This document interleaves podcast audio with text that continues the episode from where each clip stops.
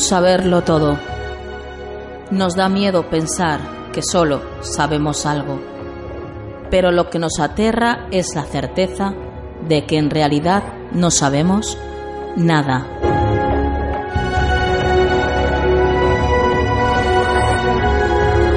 Sígueme por los canales que atraviesan la oscuridad. Remaremos sin descanso. Iluminaremos juntos los caminos de la noche, abriéndonos paso por el canal del misterio.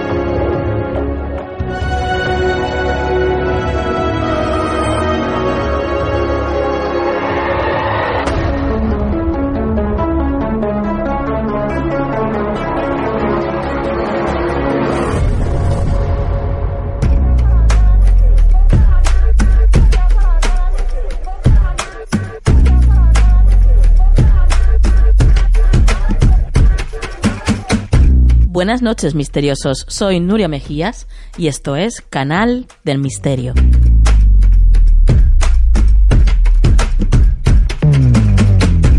Ganitas que teníamos ya de que llegara el día de hoy para poder estar de nuevo con todos vosotros. Tenemos un montón de cosas que contaros y sobre todo compartir con vosotros una gran noticia porque esta semana conseguimos estar en el puesto número 3 de la categoría de cultura y sociedad de iTunes. Eso es gracias, por supuesto, a todos vosotros, a todos los que habéis dado a las estrellitas de los audios cuando los subimos y a todos aquellos que habéis dejado alguna reseña en nuestro canal de iTunes. Por eso siempre desde aquí os eh, insisto en que es muy bueno para nosotros el que lo hagáis, el que le deis a las estrellitas, el que dejéis reseñas o en iVoox, por ejemplo, pues que le deis a me gusta y que nos dejéis pues vuestros comentarios sobre el programa, que eso nos ayuda muchísimo a crecer. Y ahora ya comenzamos.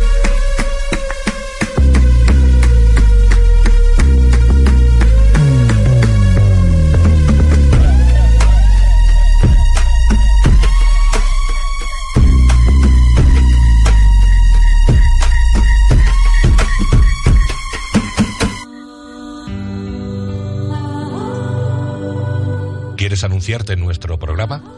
Envíanos un email a tu rincón del misterio arroba gmail.com.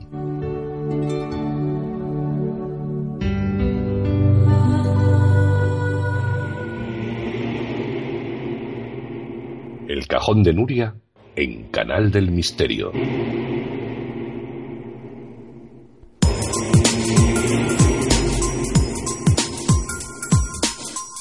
Comenzamos el programa de esta noche y lo comenzamos con un encuentro de lujo, porque, como ya todos sabréis, porque, vamos, es obligatoria la cita, ¿eh? hay que ir a verlo, desde el día 11 de junio y hasta el día 3 de julio tenemos la oportunidad de ver aquí en el Ateneo Mercantil de Valencia una exposición increíble. ¿eh? La Expo de Cuarto Milenio está aquí, y nosotros como medio de comunicación estuvimos en la rueda de prensa que se celebró. No fue una rueda de prensa al uso, fue un tour por toda la exposición, pero un tour de lujo, porque los maestros de ceremonia que tuvimos fueron Iker Jiménez y Carmen Porter, nada más y nada menos. Además, ambos estuvieron increíbles, nos trasladaron como siempre hacen, con ese don de la palabra que tienen, pues a través de, de todas las historias que, flotan, ¿no? Por esta exposición. Y bueno, ¿qué tengo que decir de, del autor de, estas figuras? Son obras de arte, realmente, más que figuras, son obras de arte. Eh, Juan Villa, todo un genio, un creativo, con el que tuve además la oportunidad de, de hablar. Y yo creo que qué mejor que escucharlo, ¿no? Escuchar de su propia voz, que es lo que nos tiene que contar referente a esta gran exposición. Vamos a escucharlo.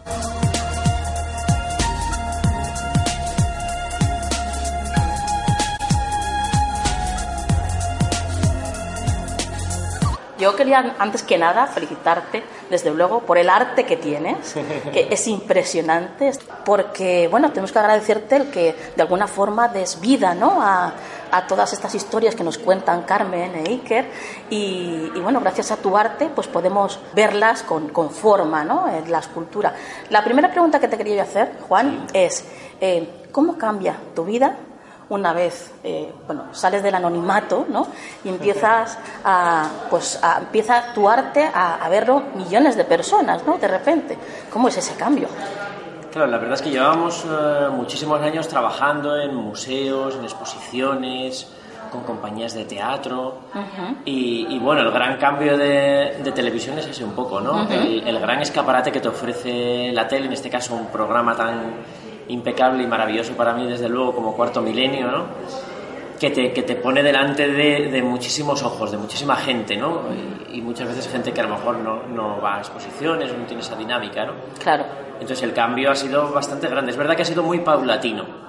Uh -huh. Yo empecé a colaborar con, con Iker y con Carmen allá por la temporada 3. Sí que nos conocimos, yo tenía una exposición montada con la policía criminalística, se interesaron por el tema y vinieron a grabar la exposición y después uh -huh. ya se interesaron por los objetos que teníamos reproducidos, ¿no? Uh -huh. Y ahí iniciamos nuestro romance.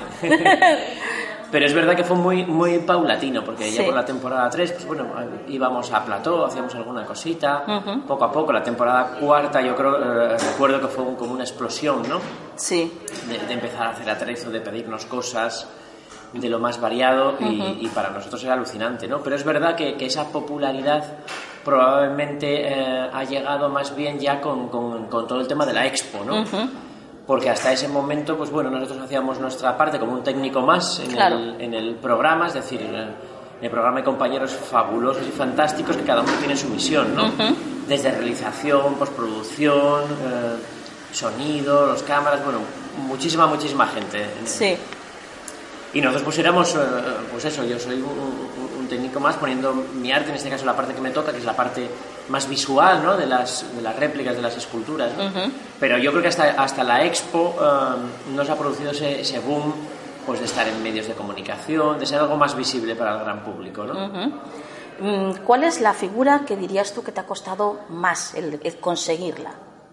Esta se me vienen unas cuantas a la cabeza. ¿Sí? ¿eh? bueno, de las que tú quieras. Y de hecho, si lo pienso más, yo creo que se me vienen todas. Todas. sí. Porque sin duda alguna, el, eh, nosotros estábamos muy habituados a la dinámica de museos, que uh -huh. obviamente nos podíamos pasar 6-7 meses produciendo una exposición y, y, modelando figuras con tranquilidad y, y, y bien, ¿no? Oye, uh -huh. pues esto vamos a hacer por aquí, esto, ay, mira, fíjate esto qué bonito, esto hacemos así, eso. Pero para la tele no, para la tele tienes que ir, pum, flash. Mm, claro. Es decir, no tienes uh, mucho margen. Normalmente trabajamos en un plazo de entrega de menos de una semana, tres, cuatro días, cinco máximo. Y, y ahí sí, ahí, ahí, tienes que ir a la primera, ¿no? Tienes que ir a, a tiro hecho, como se suele decir, ¿no? Uh -huh. Es decir, no puedes uh, dudar y tienes que tener las ideas muy claras a la hora de realizar las, las piezas. Con lo cual, cada, cada figura, la verdad es que es un reto, ¿no? porque cambias de materiales, cambias de, de aspecto que tiene que tener. Uh, y, y, una cosa que hemos ido aprendiendo con los años en, en el programa, sobre todo, es um, esa falta de tiempo. Claro. Um, te lleva un, un, una, un, aspecto que es muy interesante que hemos desarrollado, que es, es decir, no tenemos tiempo suficiente como para hacerlo a, a, a, completamente calcado, calcado, calcado en las proporciones, en el tal. Entonces intentamos que se parezca lo máximo posible, pero lo que sí que intentamos, sin duda, es que transmita algo la uh -huh. pieza, ¿no? Que es una, una obsesión eh, que yo tengo. Es decir, que, sí. no, que no se quede un, un muñeco uh -huh. muerto, que no te... ¿no? Tenemos aquí, por ejemplo, muñecos malditos en la exposición, ¿no? Y son réplicas, reproducciones de los originales, ¿no? Pero, pero queríamos que tuviesen ese sí. algo... Uh -huh. Que, que te pone yo, los pelos no de qué, punta, ¿no? vamos. Claro. sí, sí. Porque si no, aunque no sea exactamente el color de la camisa que sea muy parecida, pero no sea perfecto, perfecto, pero sí que tenga ese, mm, ese halo un poco que irradia la pieza original, ¿no? Uh -huh. Tanto en escultura como en réplicas de muñecos o, o, en figuras de arqueología, momias o en 20.000 cosas que hemos hecho en el programa, ¿no? Uh -huh. ese, es el, ese es el reto y esa es la dificultad. Claro. Uh -huh. mm, si tuvieras que dar con una, ¿Cuál eh, sería? El dragón, por elegir una de las últimas, ¿Sí? el dragón fue. Tela. fue un buen hachazo en el taller. sí. Porque en una semana, uh, claro, la gente ya una vez que lo ves puesto no, no- no entiendes muchas veces las fases del, del Claro, proyecto. eso te iba a preguntar ahora. ¿Cuál es el proceso? Pues por, por coger eh, esta una de las últimas eh, figuras muy grandes, ¿no? La pieza del dragón, el- realmente partimos como un escultor tradicional. Hacemos una escultura en barro que lógicamente para que se sujete y se sostenga toda esa cantidad de barro, no es, no es una escultura maciza de barro, lleva una estructura, un esqueleto. Entonces ese esqueleto ya hay que hacerlo con medidas, con dimensiones, ya tienes que hacer un plano, unos bocetos, unos dibujos, unas medidas, a partir de ahí haces un esqueleto y empezamos a trabajar con el barro. En este caso es barro, otras veces utilizamos plastilina o otro tipo de materiales, ¿eh? pero en el caso del, del dragón es barro, es decir, que nos modelamos un señor dragón de 6 metros Madre mía. en barro, Madre mía. con todos los detallitos, una vez que ya está, empieza el despiece de, de moldes, ¿no? Una figura tan grande pues requiere eh, un molde múltiple de varias, eh, de varias piezas, ¿no? A partir de ahí eh, comienza todo el trabajo de desmoldado, limpieza de moldes, preparación y en este caso eh, el llenado del material, que en, que en concreto de esa pieza es de látex y una espuma flexible. ¿no? Después todavía te queda sacarlo de los moldes, reparar las líneas de molde, juntas, enmasillar, pintar. Todo eso poner contrarreloj. Y en esto lo hicimos en una semana. Madre Hacer los ojos de cristal, bueno, es muy, es muy, Laborioso. muy entretenido. Y sobre todo en todo este proceso, muchas veces muy extenso, muy condensado, ¿no? No puedes perder nunca de vista eh, lo que es fundamental para Plato. Es decir, a la hora de hacer ese- esa pieza, ese dragón, como cualquiera de las que están en el programa, tenemos una serie de mm, cosas imprescindibles que no pueden fallar, que esas, nos- esas pautas nos las da siempre el, especie, el especialista o el experto que va al programa, que acude al programa, ¿no? Es decir, todos esos condicionantes, pues oye, las, las escamas tienen que ser de este tipo. No te olvides que tiene que tener en este sitio un corte para que yo pueda sacar, Claro. lo pueda manipular y podamos ver. Eh, la boca se tiene que abrir para enseñar la muela trasera. Bueno, una serie Claro. de condicionantes tanto um, científicos del, del asesor que va a ir como televisivos. No tenemos que olvidar que al final es una pieza de televisión y tiene que funcionar bien por cámara, ¿no? Sí. Tanto en el color como en la posición, en, el, en el gesto. Entonces todos esos condicionantes no se pueden escapar en todo este proceso de, de moldes, de copias, de, de tal, ¿no? Cuando haces esculturas de personas, ¿utilizas algún tipo de modelo o sí? Sí, usamos de todo, desde modelamos también, sobre todo en plastilina profesional, Sí. hacemos el modelado, sí, pero recurrimos mucho a, a modelos, pero modelos entre comillas, claro. Nunca buscamos esa persona, ese No, ideal claro. de belleza Claro. clásico, ya pa- tan pasado de moda, ¿no? Sí. siempre buscamos gente muy peculiar. Yo recuerdo, por ejemplo, siempre con mucho cariño la temporada quinta, eh, sobre todo que era un, un sinfín, teníamos un- una sección propia del programa que era la morgue, Sí. y, y mucho con José Cabrera, sobre todo hacíamos mm, muchos análisis forenses, ¿no? Entonces cada semana era eh, un individuo totalmente distinto, Claro. pues pasábamos de una semana tener que buscar a alguien que encajase dentro de la descripción de un señor mayor, eh, arrugado, como del medievo, de peste negra. Pasamos a la semana siguiente, no, ahí tiene que ser una montañera rusa, de muerte en los Urales, por ejemplo, ¿no? que hicimos un tema. Entonces, claro, eh, era tremendo porque yo iba por la calle obsesionado, Claro, mirando. las caras de la gente diciendo, ay, madre mía, este que bien me viene, ¿no? Sí, sí. ¿Cómo le digo yo ahora que tiene que venir al taller, que, Claro. que tiene que ponerse con, con toda la plasta que le ponemos en la cara de, de los alginatos, las siliconas, ¿no? para hacer un molde? Y algunas veces me atrevía a decírselo a la gente y otras veces no, por vergüenza, claro. Pero bueno, fue, una, fue un par de temporadas allá por la quinta muy, muy, muy divertidas haciendo muchísimos moldes del natural a gente.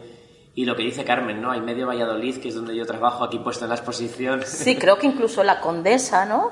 Creo que utilizaste a alguien conocido. Sí, estábamos con, con, con la vampira de Barcelona, La que no encontrábamos sí. a nadie, no Ujú. encontrábamos a nadie y claro, modelar requiere mucho más tiempo, es decir, para modelar Claro. necesito tener por lo menos un par de días o tres para, para hacer la cara, modelar, encajar, hacer los moldes y ya la copia, ¿no?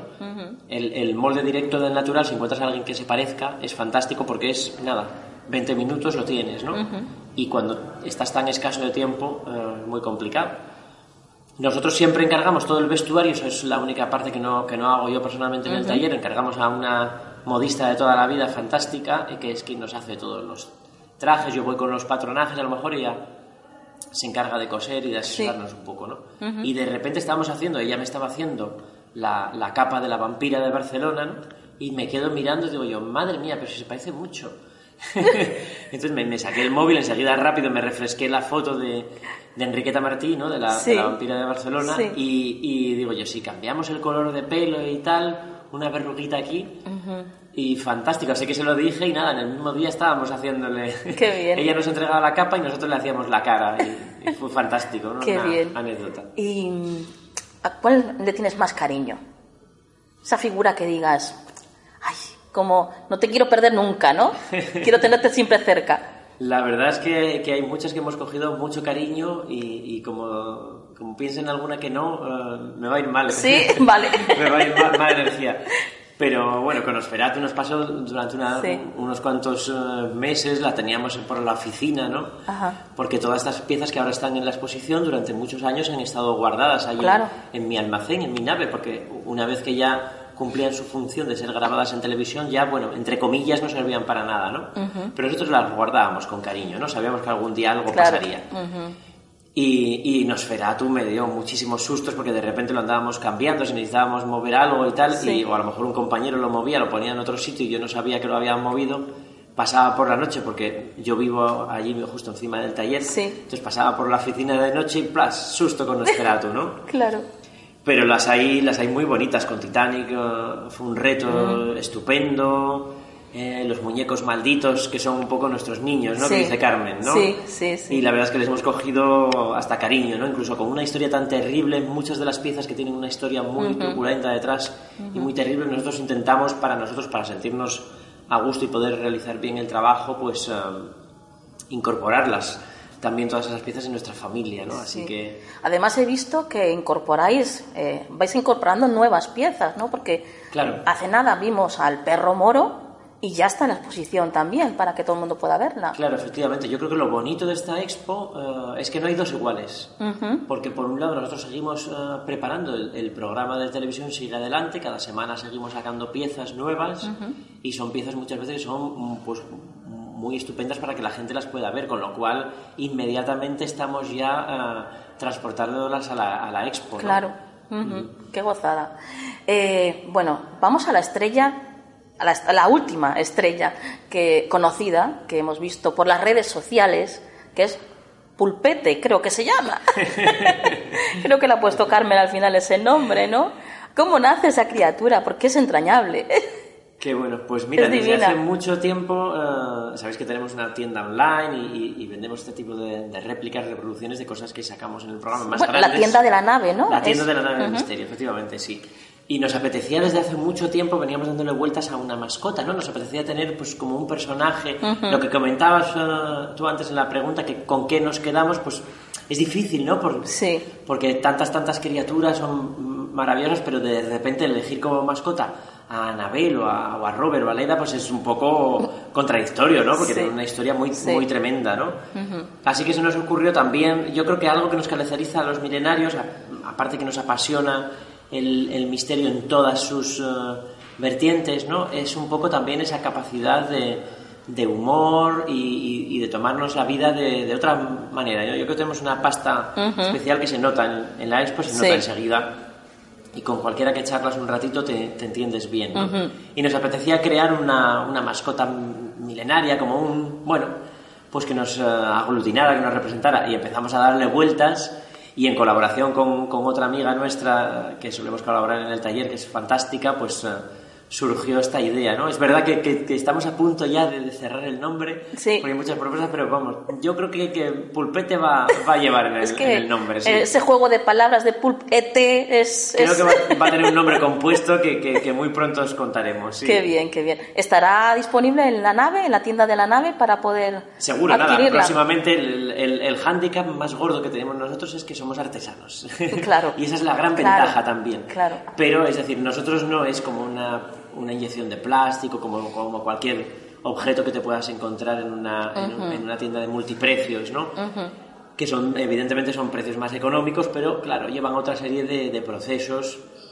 Nosotros todo lo hacemos a mano, es decir, incluso las piezas de, de la tienda, lógicamente, las modelamos, hacemos los moldes, las copias, las sacamos, las repasamos, las pintamos uno a uno, así que ahora mismo el, el taller se está llenando de pulpetes por todas Claro. partes, pero a- ahí me están esperando. En cuanto regrese para allá me pongo a pintar como loco, ¿no? Qué bien, qué bien. Ya para terminar, Juan, porque sé que estás muy ocupado, eh, dinos, no sé, un maestro, alguien que a ti te haya inspirado para dedicarte a hacer lo que estás haciendo. Ah, hay muchos, hay muchos, pero sin duda tengo que destacarlos a, los que están. Mira, tengo dos vertientes. Por un lado, me, me apasiona desde pequeñito. Yo creo que, que, vi un par de películas de pequeñito allí en mi, en mi Asturias natal, em, que fueron la historia interminable. ET también lo recuerdo, se me marcó mucho ese mundo de, de fantasía, de posibilidades, del y por qué no. Claro. Que eso es, eh, eso es fabuloso. Yo creo que, que, todavía no me, me, agarré en aquel momento a eso y no me soltaré nunca. y, y, ahí estábamos, el creador de estos eh, efectos especiales de pantalla era Colin Arthur y, después descubrí muchísimo en, en la 2, me acuerdo que me quedaba hasta las tantas en esas películas de blanco y negro a veces, o ese primigenio color, em, que eran todas las películas de Ray eh, Harryhausen, ¿no? Estas animaciones de fotograma a fotograma, con Jason y los argonautas. Entonces, bueno, mezclaba tantas cosas tan fantásticas que a mí me parecían de mitología, de creación de seres, de, de, aventuras, de historias fabulosas, que a, mí me fascinaba, pero me fascinaba el cómo podía yo... Em, hacer sentir a la gente eso mismo que yo estaba sintiendo en ese momento, ¿no? El, crear esas cosas, ¿no? Que por eso para mí es un sueño esta exposición porque sé y veo en la cara de, de, adultos y de pequeños. Sí, sí, sí, ya lo no creo. solamente de pequeños, esa fascinación y ese, esa chispa, ¿no? Y eso es muy bonito poder haber eh, conseguido eso. Así que por ahí eh, esos son dos referentes claros, ¿no? Pero después a nivel de escultura, por ejemplo, me, me gusta mucho la escultura, escultura y, me suelen gustar eh, cosas ya más en abstracción, ¿no? Como Teiza o, Me, me, muero con, con Giacometti, que es que es fabuloso esas figuras tan, tan atormentadas que tiene, ¿no? Esas expresiones tan, tan, tan marcadas, ¿no? Cómo llega, ¿no? Tan, tan directo. Sí, sí, sí. Me gustan modelados frescos que, que, vayan muy directos, ¿no? Que no queden muy relamido. Entonces, también procuro que tengan esa, esa impronta, ¿no? esa impresión. Todas las figuras que hacemos en la tele, aunque luego llevan sus colores y sus imitación a materiales, pero intento que tengan esa impronta, que no pierdan esa frescura, ¿no? Bueno, Juan, no te quitamos más tiempo. Gracias por ser como eres, gracias por concedernos esta entrevista que sé que te he pillado así por los pelos y, y no dejes de crear nunca, que nosotros estamos aquí para verlo. Pues muchísimas gracias y un saludo a todos los oyentes porque de verdad sois el, sentido de, de, todas estas cosas que hacemos nosotros. Gracias, Juan.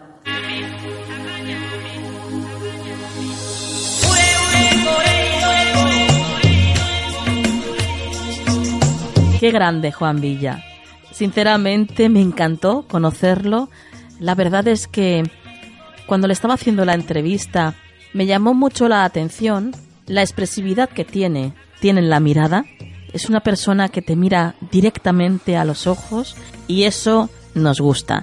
Nos gusta esa mirada, encontrar esas miradas y ver pues que, que no hay tapujos, ¿verdad? Que es todo directo, que no hay falsas apariencias, que lo que hay es lo que se ve. Y desde luego, a través de los ojos de Juan Villa, yo os puedo decir que vi un alma brillante.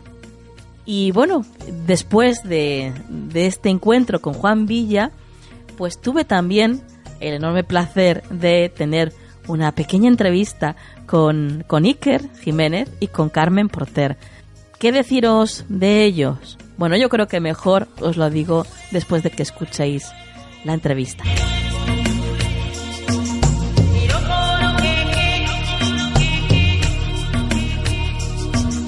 Bueno, antes que nada, deciros que, bueno, estamos contentísimas de estar aquí con vosotros, que es un placer el estar aquí. Y, bueno, queríamos también daros las gracias porque nos habéis hecho pasar unos momentos increíbles durante un montón de años. y, y bueno, y comentaros que Canal del Misterio ha empezado un poco al contrario que vosotros, porque nosotros hemos comenzado como podcast y al año hemos salido a la FM aquí en Valencia. y como sabéis, yo creo que sois la inspiración para un montón de gente ¿no? que nos dedicamos a esto. Y, y, bueno, Carmen decía al principio de la exposición que nos habéis hecho del tour, pues que tenías muchas ganas de traer aquí la exposición a Valencia, porque tienes familia aquí en Valencia.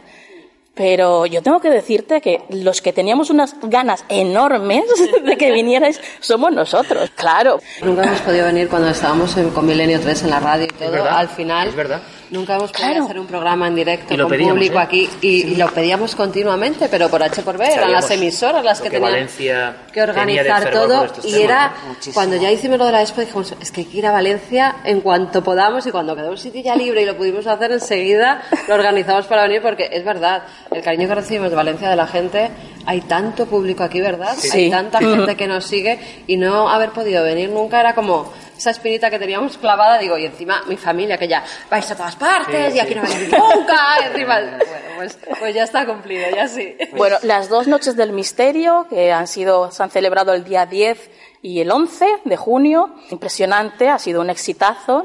Yo la verdad es que me he quedado loca con, con la exposición que hacéis.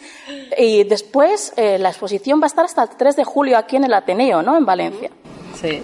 Una figura que podráis destacar de, de la exposición. Es que hay tantas, ¿tú cuál destacarías? Eh, bueno, por ser la de Valencia y ser una novedad, aunque sea un poco truculenta, yo creo que a mí me ha impresionado mucho la, la figura que tiene que ver con, con Pilar Prades, ¿no? la heroína de Valencia. ¿Por qué? Porque la productora del programa, Yolanda, cuando llegó la figura al plató, tema es que la productora me dice, em, qué miedo da esta figura. Y esta mujer ha visto muchas de las figuras de Juan, pero venía realmente estremecida. No la quería ni tocar. Claro, y realmente no es Sí, nada más está que una viva. mujer. Sí, sí. Es una mujer. Sí, sí. Pero claro, tú ves una mujer con las esposas, el, lo que era el garrote vil, y cobra otra dimensión, ¿no? Y aparte la historia que hay detrás de esa, de esa historia. Y entonces yo creo que esa es muy especial, ¿no? Eh, Hay piezas nuevas que traen, hay piezas más luminosas, más positivas, otras más oscuras, pero esta me ha estremecido bastante. No me, no me esperaba que el efecto de una simple mujer, ¿no? En el sentido de una como otra persona de, de su época, sentada en el garrote, que nunca lo habíamos hecho eso, eh, me causara ese impacto, ¿no? Y creo que al público también le va, le va a impactar. ¿Y tú, Carmen? Yo me quedo con, con Leda, ese que tenéis ahí sentadito Ah, sí. de verde la silla. Nos ha dado tan buenos momentos que de verdad a mí ya es muy simpático. Además siempre lo pregunto, ¿cómo están mis niños? Juan, ¿han llegado bien a la exposición?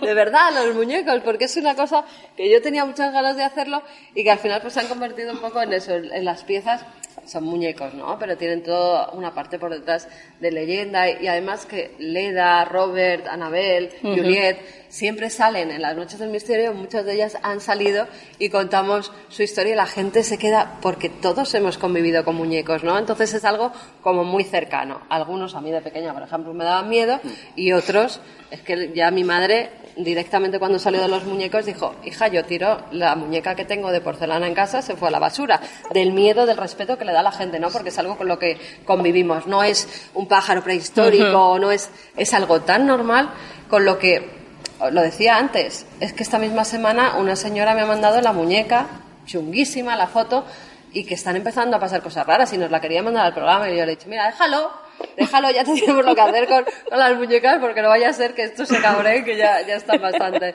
Pero sí, como, como personajes los, los muñecos. ¿Alma tiene ya algún amigo imaginario? Alma tiene ¿O una, fantasía desbordante. Sí. Pero no, amigos, amigos imaginarios no. Tiene mucha- muchos amigos reales. Sus perros, sus, sus pájaros, su tortuga y, y los amiguitos de, de su edad, ¿no? Pero no, amigos imaginarios no. Eso sí, imaginación toda la que tú quieras. Es una buena contadora de historia. Ya para terminar, porque tenéis mucha prisa, lo comprendo, eh, yo estaría aquí todo un montón de horas, pero a ver, eh, algún consejo para toda la gente, que hay mucha, ¿sabéis? Joven, que empieza en el mundo del misterio, que es aficionada y, y, bueno, que quiere tratar estos temas de una manera seria, con rigor.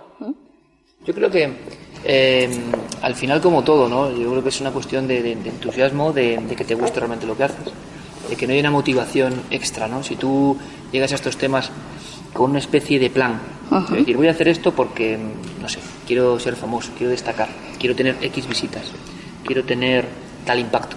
Yo creo que eso al final no, no es sencillo y el propio público como que es muy soberano y te lo trunca, ¿no?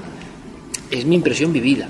Cuando tú haces las cosas de verdad, puedes equivocarte, puedes, pero hay un corazón que te impulsa, un anhelo de decir, yo quiero hacer esto al margen de porque es mi profesión, porque puede haber muchos chicos y chicas que no sea su profesión, sea su afición, porque te llena realmente, porque te gusta.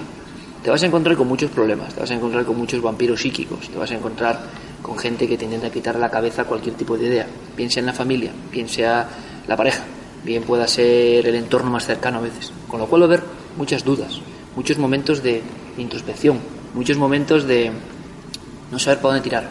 Yo mi consejo sería para esos momentos, ¿no? Realmente. Porque todos los hemos pasado y a veces las personas, cuando ven a alguien con entusiasmo, con ilusión, con cierta luz, se empeñan en quitársela. O sea, es una cuestión, no diré de maldad, sino de, de, de evolución. No sé por qué, ¿no? Nos ha pasado a todos. Entonces, yo mi consejo sería para esos momentos.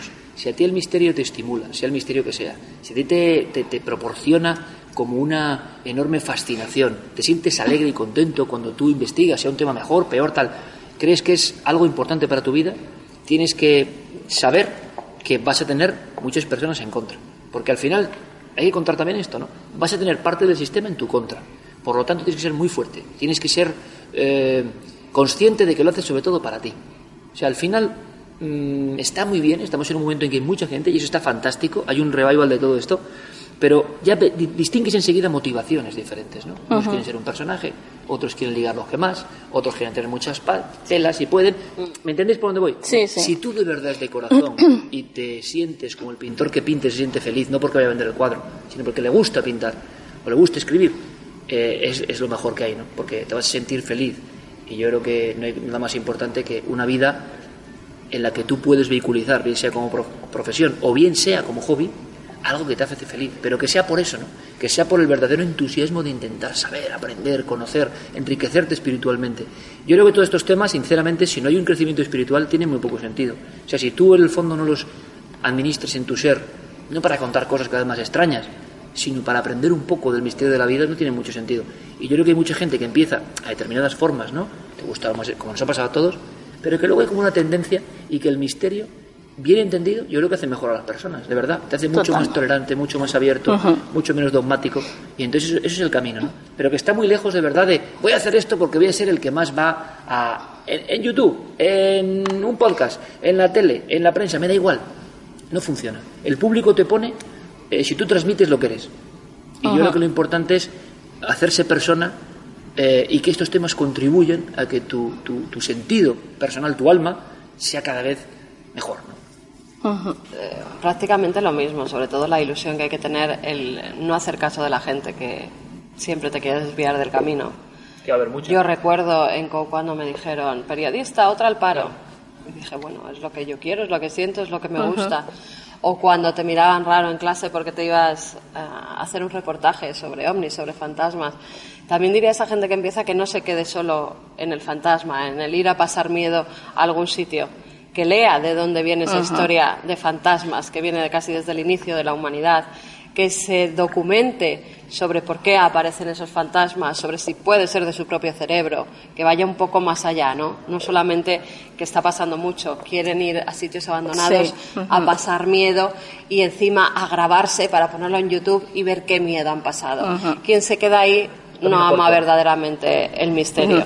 El misterio es mucho más. Es, es, como en nuestro caso, ya una forma de vida y lo ha sido desde siempre. Con lo cual, mi consejo sería, sería ese. Pero que mucho ánimo, sobre todo, ¿eh? O sea, que nadie les quite el ánimo al que hace un podcast, al que hay mucha gente que está establecida, digámoslo así, en determinados mm, lugares o éxitos, lo que tú quieras, que hablan con mucho de, despectivo de la gente joven que hace un podcast, que vosotros que Es también un poco ante el temor que le quiten su Claro, puestito, pero. Sí. nosotros, nos hemos ido de la cadena SER y estamos en una guardilla con un micrófono y un podcast. Es decir, si vale de algo ese ejemplo, no es que no sean No hay que ellos. tener miedo, no hay no. ningún problema. Admiro a todo aquel que tenga un micrófono, sea en Palencia, en Cuenca, en Groenlandia, que tenga una buena historia de contar, si la cuenta de verdad. Sin embargo, me he encontrado muchos profesionales. Esto es como, no sois profesionales. Mentira. Aquí la gente que tiene entusiasmo y ganas hace cosas. Ujú. Bueno, Iker, Carmen, Gracias. muchísimas gracias. Mucha suerte, Gracias mucha suerte y gracias. Gracias. Gracias. Encantada.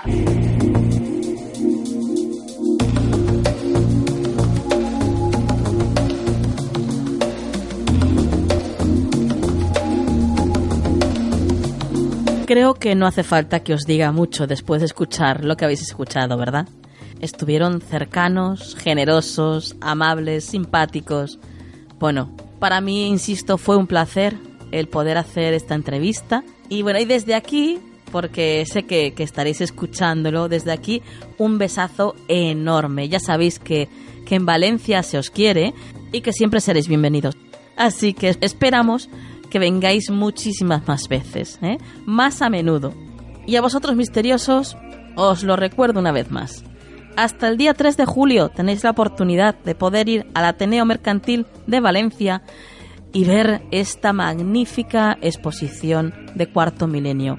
Un montón de obras de arte creadas por el magnífico artista Juan Villa.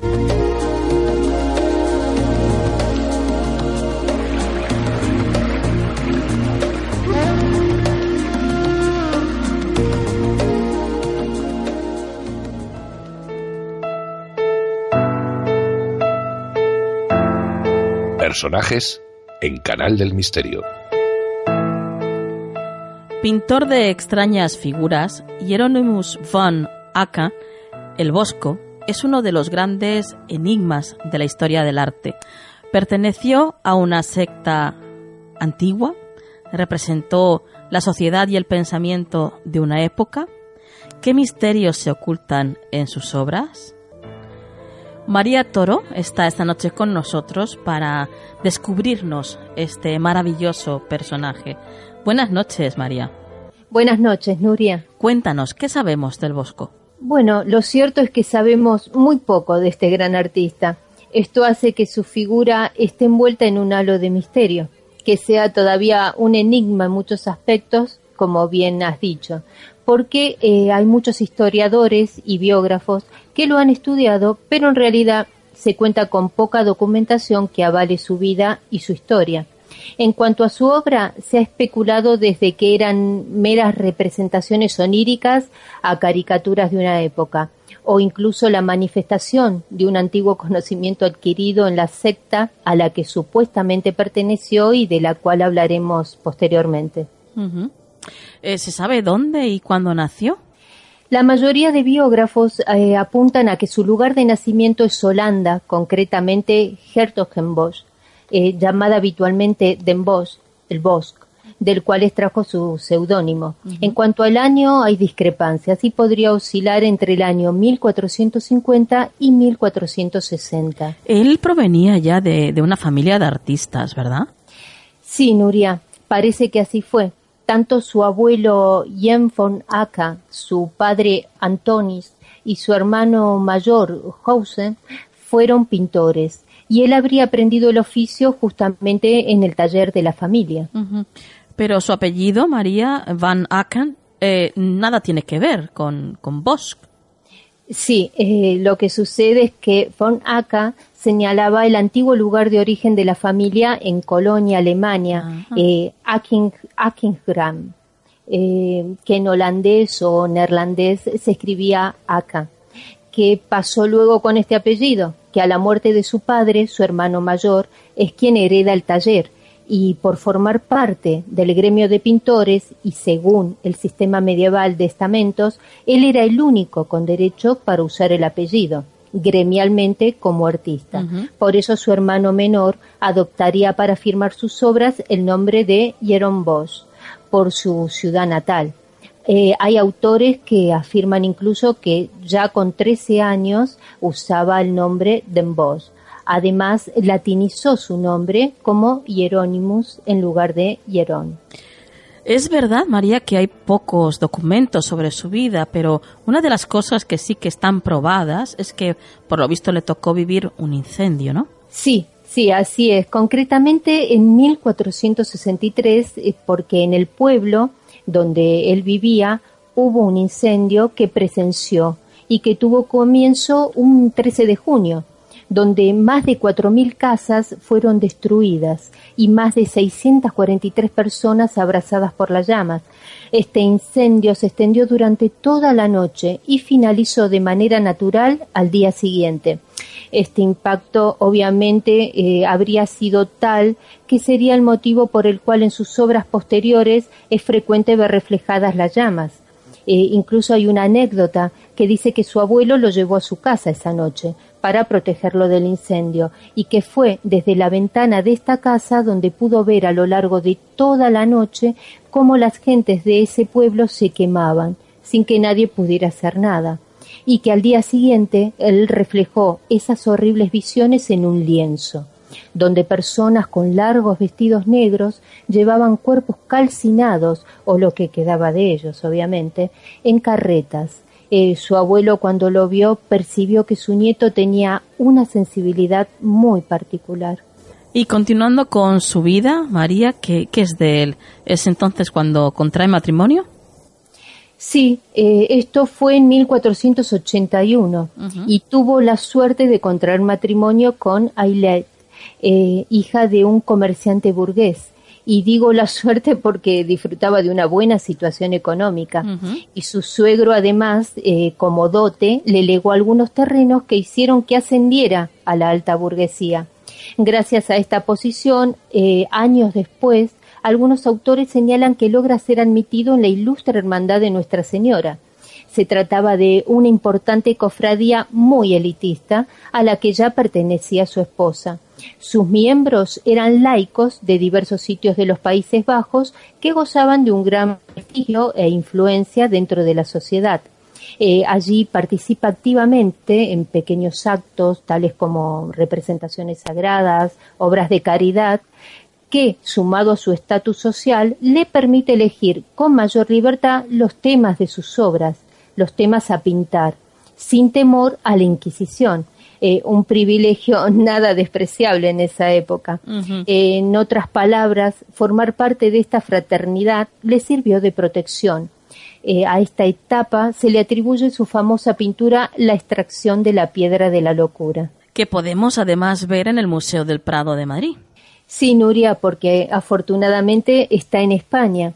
Aunque hay que decir que la fundación del proyecto de investigación y conservación del bosco de Holanda eh, ha dicho que las obras Mesa de los Pecados Capitales, Las Tentaciones de San Antonio Abad y esta concretamente, la extracción de la Piedra de la Locura, no habían sido realizadas por el Bosco aunque el Prado, después de estudios científicos y documentales, lo rechaza plenamente. La compartiré ahora en el grupo de Canal del Misterio en Facebook. Eh, muy bien, continuando con esto, para comprenderla debemos saber que existía una leyenda que asociaba la estupidez con una piedra alojada en el cerebro y que había una supuesta práctica que magos y curanderos llevaban a cabo para poder estirparla. Aparentemente es esta práctica la que reflejaría este cuadro. Y digo en apariencia porque si se observa con detenimiento puede verse que lo que se les trae del cerebro en vez de una piedra es un tulipán lacustre, que simboliza el dinero. Dinero que le quitarán a este pobre hombre incauto que ha caído en manos de esta gente sin escrúpulos. En tanto la bolsa está atravesada por un puñal del supuesto loco que indica que van a quedarse con el dinero del incauto. Por otra parte, en la mesa puede verse otra flor, que significa que no es el primero eh, que cae en manos de esta gente. El cirujano lleva un embudo invertido en la cabeza como símbolo de su falta de conocimiento. Obviamente no es un sabio, sino un estafador. Claro. Eh, dos testigos presencian la extracción un monje de cabellos blancos con una jarra de cerveza en su mano y una mujer con el rostro apoyado en la mano y un libro sobre la cabeza. Muchos interpretan que se trata de un monje y una monja, simbolizando la religión que forma parte del engaño, o un monje y una mujer con el libro de los conjuros en su cabeza, simbolizando la brujería, aunque eh, yo particularmente le doy otra interpretación. Ah, pues esto me interesa mucho. ¿Cuál es tu interpretación, María? Bueno, dicen que las obras del Bosco son tan atractivas porque para cada uno eh, significa una cosa diversa, ¿no? es más que lo soportan todo.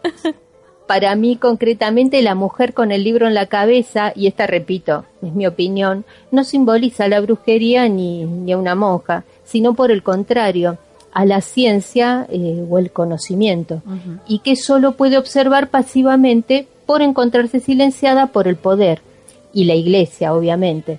Por eso estaría identificada con una mujer quien en la sociedad de la Edad Media también estaba silenciada y demonizada, al igual que la ciencia y que el conocimiento. Incluso puede verse que nadie la observa y que su gesto es de frustración por este motivo. Por lo menos es mi sensación. A ver qué opinan los misteriosos que nos escuchan. Bueno, a mí me parece perfecto. eh, que cada uno además puede sacar sus conclusiones y opinar al respecto en nuestro grupo de Facebook, como tú dices, María. Y, y volviendo a, a- a su pertenencia a la cofradía de Notre Dame o de Nuestra Señora, se habló mucho de que, de que no sería la única a la que pertenecía, ¿no? Supongo que te refieres a la secta de los adamitas. Exacto, exacto. Bueno, para quien no lo sepa, haremos un poquito de historia sobre, sobre esta secta, eh, de su origen sobre todo. Los adamitas fueron un grupo considerado herético. Los historiadores sitúan su nacimiento cerca del siglo III en el norte de África. Creían en el retorno eh, a un paraíso anterior al pecado original y para ello se valían de la desnudez. Rendían devoción a Adán, de ahí su nombre Adamitas, y para él efectuaban sacrificios. Esta herejía resurgió con algunos cambios en el siglo XIII, con la aparición de una mística francesa, autora del Espejo de las Almas Simples, Marguerite Porget. Y por este libro, por negarse a retirarlo de la circulación y renunciar a sus ideas, fue quemada en la hoguera en 1310 por la Inquisición, como no. A partir de esto, muchos de sus seguidores fundaron una rama muy compleja denominada la Hermandad del Espíritu Libre, que fue perseguida por la Iglesia Católica en todas partes, incluida aquí en España, donde fueron quemados en Burgos, Toledo, Vizcaya. La causa principal fue su creencia de que Dios estaba en todos, lo que los llevó a negar la existencia del pecado, y por lo tanto veían innecesarios los sacramentos y no respetaban en absoluto las limitaciones que impone la ley moral. Se opusieron a todo orden establecido, practicaban el amor libre y el nudismo, eh, porque para ellos de esta manera se conseguía la conexión con Dios. Es decir, el adanismo derivó en esta hermandad del espíritu libre y si bien no hay documentación que avalen que el bosco perteneciera a ella, algunos biógrafos eh, lo dan por válido. A lo mejor es porque se dice que aparecen representados en la obra del Jardín de las Delicias, ¿no? Esa sería una posibilidad. Claro. Efectivamente, porque el Jardín de las Delicias además admite muchísimas otras interpretaciones. Eh, su lectura clásica de izquierda a derecha nos habla del momento de la creación, con Dios presentando a Eva y Adán. Ya en el panel central se representa la corrupción de la especie humana a través de la lujuria, hasta que en el último panel vemos reflejado al infierno eh, como consecuencia de toda esta corrupción, de esta lujuria que nos ha llevado a la inevitable destrucción. Sin embargo, si como muchos autores sostienen, él pintó a los adamitas, a estos hermanos del espíritu libre que pertenecían y que perseguían la regeneración del ser humano a través de esta desnudez, para poder regresar al paraíso del cual fuimos expulsados, entonces la interpretación de esta obra cambiaría, porque el tríptico debería leerse justo a la inversa de la manera clásica. Incluso esta posibilidad, tal vez muchos de los oyentes la recuerden porque es la utilizada por Javier Sierra en la promoción de su libro El Maestro del Prado. Y sería la primer clave para poder interpretar este tríptico, cuya lectura sería en este caso de derecha a izquierda. El panel del infierno representaría el momento actual en el que nos encontramos, ausencia de la naturaleza y máxima corrupción, donde puede verse al famoso hombre árbol reseco, sin vida. En tanto, en el panel central contemplaríamos el esfuerzo de los adamitas o de la hermandad del espíritu libre por tratar de regenerar a ese ser humano corrupto a través de su desnudez y juegos sexuales, obviamente, con el objetivo de volver a integrarse en el paraíso como hombres perfectos que Dios creó una vez y que observaríamos en el panel de la izquierda. Sinceramente, me parece fascinante la cantidad de interpretaciones que pueden tener sus obras. Así es, Nuria. El Jardín de las Delicias cumple una función espiritual y de meditación no solo para los adamitas, sino también para los cristianos, y simplemente cambiando el sentido de su lectura. Como dato curioso, a propósito de esta obra, a comienzos del 2014, dos estudiantes estadounidenses dieron con una partitura. Y esta partitura se encuentra en el panel del infierno. También conocido como el infierno musical, por los muchos instrumentos de la época transformados en herramientas de tortura, como si el Bosco hubiera querido asociar la música al pecado o a la tortura. Sí. Pues bien, esta partitura de la que hablamos se encuentra mitad dibujada en un libro y mitad dibujada en las posaderas de un hombre que está tumbado en el suelo. Estos estudiantes la transcribieron a notación moderna generando una melodía de piano y este es el resultado.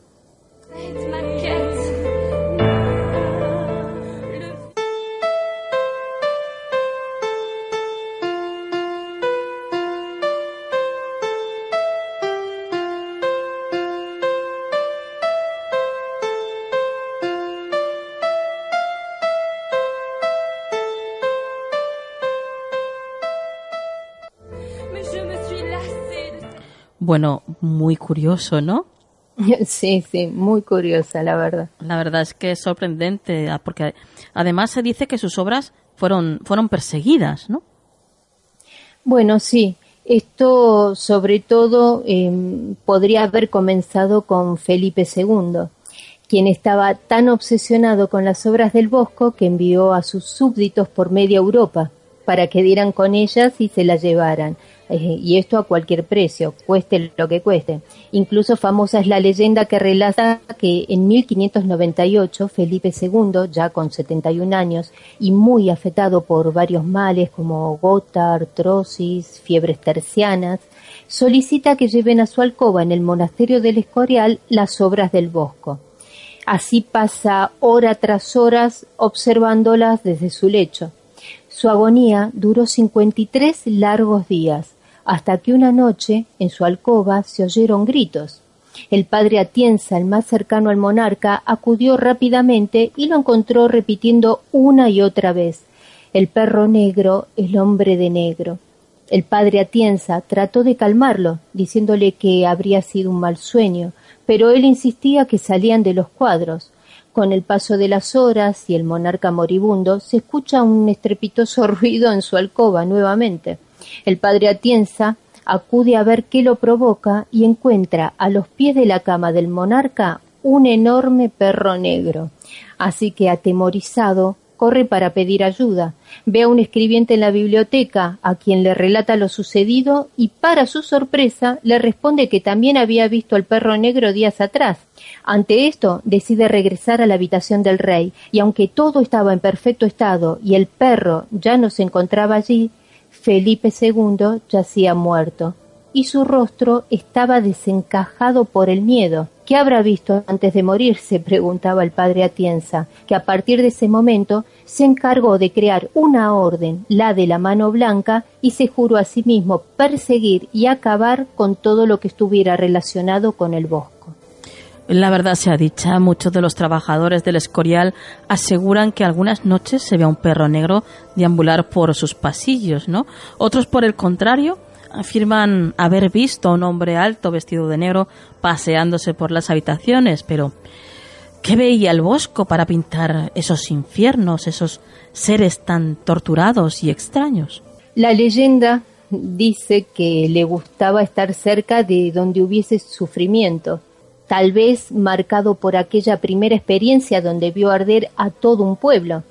En estos sitios se entraba en una especie de trance hacia otros mundos, así dicen, en el cual se nutriría de esas terribles imágenes que a su regreso y con su genialidad como pintor plasmaba en sus cuadros. Los más extraños los pinta cerca de su muerte y aparecen en las prisiones situadas en los subterráneos del Palacio Ducal de Venecia, un lugar oscuro, impregnado por el sufrimiento ocasionado por la tortura y la muerte de miles de personas a manos de la Inquisición. Una de las obras que se encuentran allí se titula Visiones del Más Allá, que es el tema de cuatro postigos, en uno de ellos concretamente el llamado La Ascensión del Imperio, puede verse un círculo de luz unidireccional, un pasaje cilíndrico, una especie de túnel tan mentado por personas que han estado en el umbral de la muerte. Y se ve a las almas sostenidas por ángeles que las conducen hasta la entrada de esta luz divina, más allá del cual deben proseguir solos, mientras que al final se puede ver la imagen tal vez de algún ser querido esperándolos. Voy a compartirla en el grupo también. Sí, una obra maravillosa, desde luego. ¿Y, qué se sabe de, su final, del final del Bosco?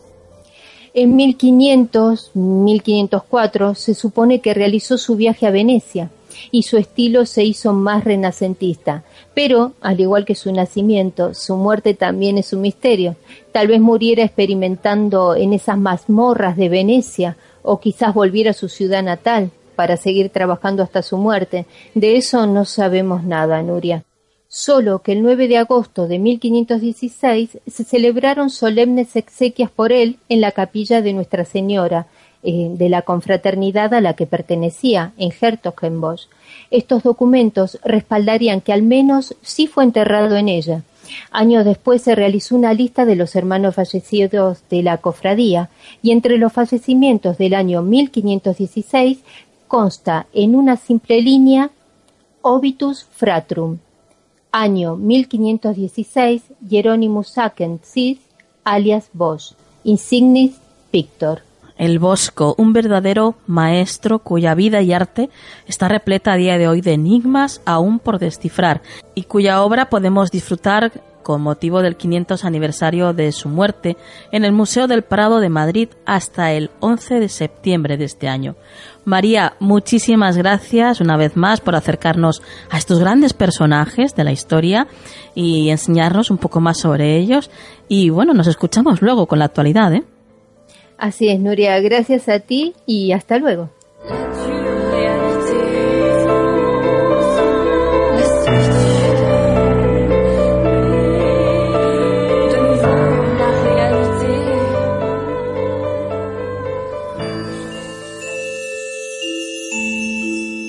Estás escuchando Canal del Misterio con Nuria Mejías en la 99.9 Valencia Radio.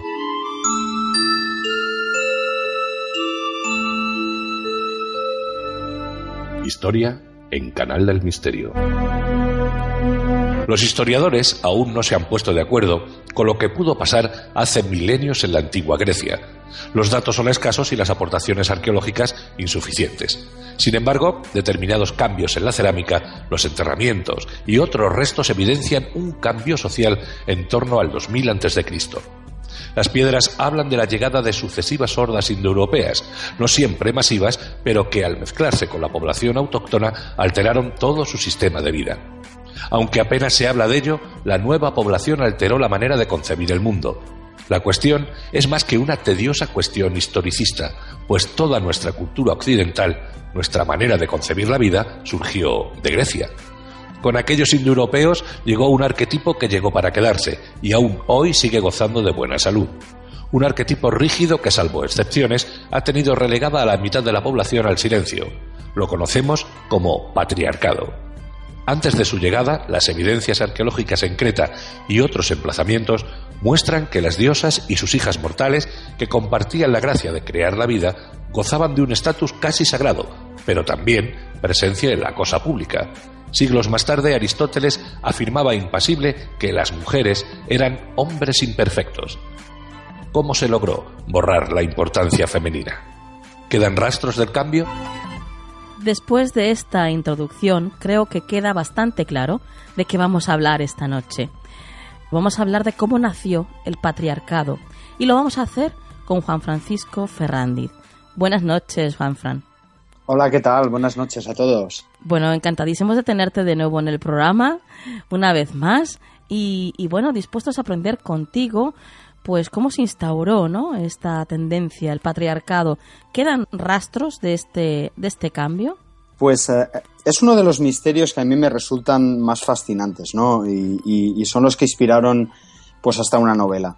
Estos restos eh, sorprende, ya, ya a los arqueólogos les sorprendía que determinadas civilizaciones como la de Creta o incluso relacionada con la de Tartesos, pues las ciudades no tenían murallas, ¿no? Al contrario que, por ejemplo, las de Jericó. Existían civilizaciones en la parte occidental que vivían de otro modo, ¿no? Esto, aunque parezca simplemente que sean pues puros datos arqueológicos, cuando nos vamos a lo que de lo que os voy a hablar, que es de mitología, es donde vemos qué pudo pasar, ¿no? ¿Quiénes eran esta gente y qué pudo pasar? Vale. La mitología, en, en tu programa, pues, pues se ha hablado mucho de mitología y creo que todos estamos de acuerdo en que no son meros cuentecitos, eh, meras historietas Sí. antiguas, sino que llevan una carga eh, arquetípica y una carga simbólica muy potente, ¿no? Con los mitos se construía todo ese esquema mental, ¿no? De, de nuestros ancestros. Entonces ahí es donde hay que mirar para ver ese patriarcado de dónde salió, si es algo natural al ser humano o llegó después. Y mm, la población griega, eh, hablando de la mitología, claro, eh, ¿conocía ya la mitología la población o solamente era algo, pues no sé, que solamente conocía la élite? Claro, esa es la cuestión. Cuando estamos hablando de, de transmitir arquetipos o de insertar en la mente de, de las personas determinadas ideas, no puede ser solo una cuestión de filosofía que era simplemente pues para una élite, ¿no? Para unos estudiosos. La mitología era común. De hecho. Platón ya en su República lo cuenta así, es decir, son las madres, de hecho son las madres las que se encargaban, tenían ese deber de transmitir a sus hijos pues toda, todo ese corpus, ¿no? Todas esa- esas cosmogonías, esas historias de dioses, de héroes, es decir, en definitiva, formaba parte de la educación del griego, eh, podríamos decir de la calle, ¿no? Del griego y de la griega, porque se transmitía a través de, de las madres sobre todo. Bueno, según me comentabas, eh, la institución de patriarcado, según la mitología, afectó tanto a las diosas como a las mujeres mortales. ¿Cómo, cómo llegan a, a estructurarse estos mitos? Pues sí, lo, lo que, lo que yo realmente quería comentar es que eh, buscando e investigando he encontrado rastros ¿no? De que, de que la- el, el patriarcado realmente fue insertado. ¿no? no sabemos muy bien qué poblaciones indoeuropeas pudieron llegar, pero lo que sí que es cierto es que vemos mitos y, y los podemos dividir en dos planos. ¿no? El primer plano sería el plano divino, donde encontramos, pues, por ejemplo, el mito de Metis, que era una diosa que Hesiodo, uno de los autores, la consideraba como la conocedora y la representante de la sabiduría. Bueno, pues esta diosa es devorada por el dios Zeus, Sí. por tanto, ya vemos ahí cómo eh, un dios eh, hombre ya devora esa sabiduría y la integra dentro de sí. Vemos a la diosa Tetis que es expulsada del Olimpo y obligada a casarse con un mortal. Eh, vemos también, pues, eh, es decir, vemos esa transformación y ahora os explicaré por qué hay un mito que realmente es el que, el que nos, da, nos da la idea de esta evolución. Mirad, yo creo que precisamente a los oyentes de este, de este programa, una de las cosas que más nos gusta, creo yo, es visitar un museo ¿no? y encontrarnos con algún tipo de pintura o escultura y saber que hay un misterio detrás. Sí, yo creo sí. que es algo fascinante, ¿no? Sí, sí. Pues cuando vayamos al Museo del Prado o en otros, veremos una representación mítica que es muy frecuente porque los autores del Renacimiento sobre todo se enamoraron de ella, que es el, el- el drama de Leda. Veremos una imagen que simplemente es una mujer, normalmente si es eh, al estilo clásico, pues semidesnuda, besando a un cisne. Es, es una imagen muy frecuente en escultura y en pintura. Eso representa el drama de Leda. Y en esa imagen, ese cisne realmente es Zeus en el momento de violar a la diosa Némesis, que es la diosa luna. Realmente la historia lo que nos cuenta es, eh, pues eso, una violación a- del dios a la diosa y que después, bueno, determinados autores ya directamente la atribuyen a Leda. Leda es la madre de Helena de Troya. Ajá. Lo curioso es que ya yo he encontrado, además, no solo en un autor, varios autores que hablan de que este mito, esta violación realmente es posterior. Anteriormente habían tradiciones en Creta en las cuales este mismo mito realmente era un... un, eh, sería casi lo contrario, no iba a decir una violación de la diosa al dios, pero sí que era una danza en la que la diosa iba por el bosque buscando al dios y bueno, pues al final se encontraban y tenían una relación, pero en ningún momento vemos ese aspecto de violencia ni Ajá. vemos ese aspecto en el cual el hombre somete a la mujer, ¿no? De manera Sí. forzada. Es una evolución y así los mitólogos lo entienden, una evolución posterior. Por tanto, cuando veamos ese cisne besando a, a Leda en, en esas esculturas o pinturas, pensemos que es el resultado de una transformación mental del ser humano en la que ya el hombre tenía una supremacía sobre la mujer, pero que anteriormente no era así. Ajá. También creo que querías comentar con nosotros tres mitos más, ¿no? Que tiene que ver con la mujer. Sí, siguiendo esta estructura, yo eh, hasta ahora he hablado de, los mitos de, dioses, ¿no? De Metis, de Tetis, del drama de Leda.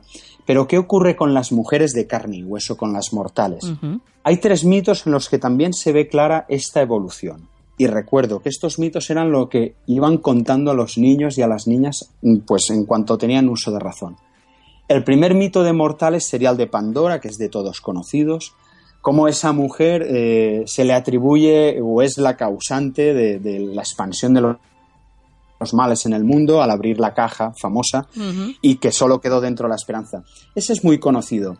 Pero después ya vamos eh, eh, hilando más fino, ¿no? La mitología hila más fino.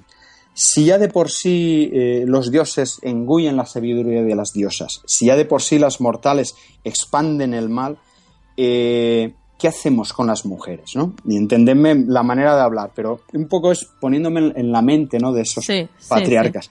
¿Qué hacemos con las mujeres? Pues bueno, eh, lo mejor es que estén en casa, porque si no nos va, nos va a pasar eh, dramas y, tragedias como la de Elena de Troya. Conocemos esa historia que por amor, Elena de Troya o se le atribuye la causa de una terrible guerra que marcó toda la mitología, no la guerra de Troya. Mejor que esté en casa eh, encerrada en el ámbito doméstico y así pues evitamos celos, evitamos conflictos, evitamos historias, ¿no? Entonces, bueno, pues la mujer es la causante del mal, mejor que esté en casa, pero aún van hilando más fino. Está claro que la mujer es un ser vivo de carne y hueso y en algún momento, y, tiene corazón, ¿no? Es decir, en algún momento tiene que mostrar su valor y tiene que, que dejarse ver. ¿Cuándo debería la mujer dejarse ver? Pues tenemos el drama de, perdón, el mito de Alcestis, que es un mito en el que Alcestis es obligada a casarse con Admeto. Admeto, eh, su marido, el día de la boda, no hace bien los eh, rituales a la diosa Artemisa, comete ciertos errores, la diosa se ofende y lo condena a morir piden, imploran al dios Apolo ayuda y, el dios Apolo se apiada de Admeto y habla con las parcas, pero las parcas solo, solo admiten eh, salvarle la vida a cambio de otra vida. Entonces ya podemos imaginarnos cómo acaba esto. Es su mujer, su esposa, la que se ofrece a morir por el marido. Es decir, la mujer tiene que estar en casa, tiene que vivir en el ámbito doméstico, pero además, si alguna vez tiene que mostrar su valor, tiene que ser para sacrificarse con el marido. En Cagliari, por ejemplo, en, Cerdeña, la capital de Cerdeña, hay una tumba que se llama la, tumba de la víbora, en la que precisamente también se cuenta esta historia. En este caso, en la época romana, pues era un oficial romano que enfermó y su mujer se ofreció a morir a cambio de los, eh, a los dioses, eh, a, morir a cambio de la vida de él. Y bueno, pues los dioses lo admitieron y ella murió y él vivió, ¿no? Y en homenaje el marido le construyó esa tumba. Pero vemos, eh, tenemos que pensar desde el punto de vista del esquema mental, ¿no?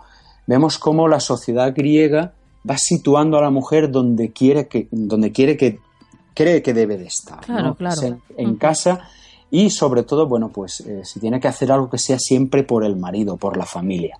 Todo el ámbito público mejor que quede relegado. ¿Y, cómo termina esta historia, Juan? Eh, ¿Cómo ha sido? ¿Cómo han resistido aquellos viejos mitos? Claro, es que eh, eh, pues la potencia de los mitos está ahí, ¿no? Es, nosotros aquí hablamos de mitos griegos y parece que, bueno, pues esto se ha sacado de algunos libros, de algunos historiadores y mitólogos, pero realmente tengamos en cuenta que los filósofos que nosotros hemos conocido y los que han marcado la manera de pensar de la sociedad occidental, como Aristóteles, como Platón, fueron esos niños, ¿no? Cuyas madres les enseñaban estos mitos. En sus textos filosóficos están totalmente rellenos de temas mitológicos, de referencias mitológicas, de referencias a dioses.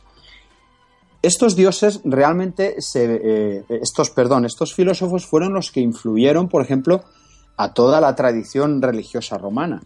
Pero es más, son los que influyeron a los primeros cristianos, a los padres de la Iglesia, a pensadores como Filón de Alejandría, que cuando eh, lo que es la tradición judeo-cristiana, que también tiene sus cosas, que también es patriarcal, se, llega, ¿no? Llega mediante el cristianismo a estos autores egipcios y romanos, pues lo mezclan, ¿no? Es decir, lo, lo griego con lo judío se mezcla y seguimos un poco con esos arquetipos patriarcales ya heredados por la Iglesia.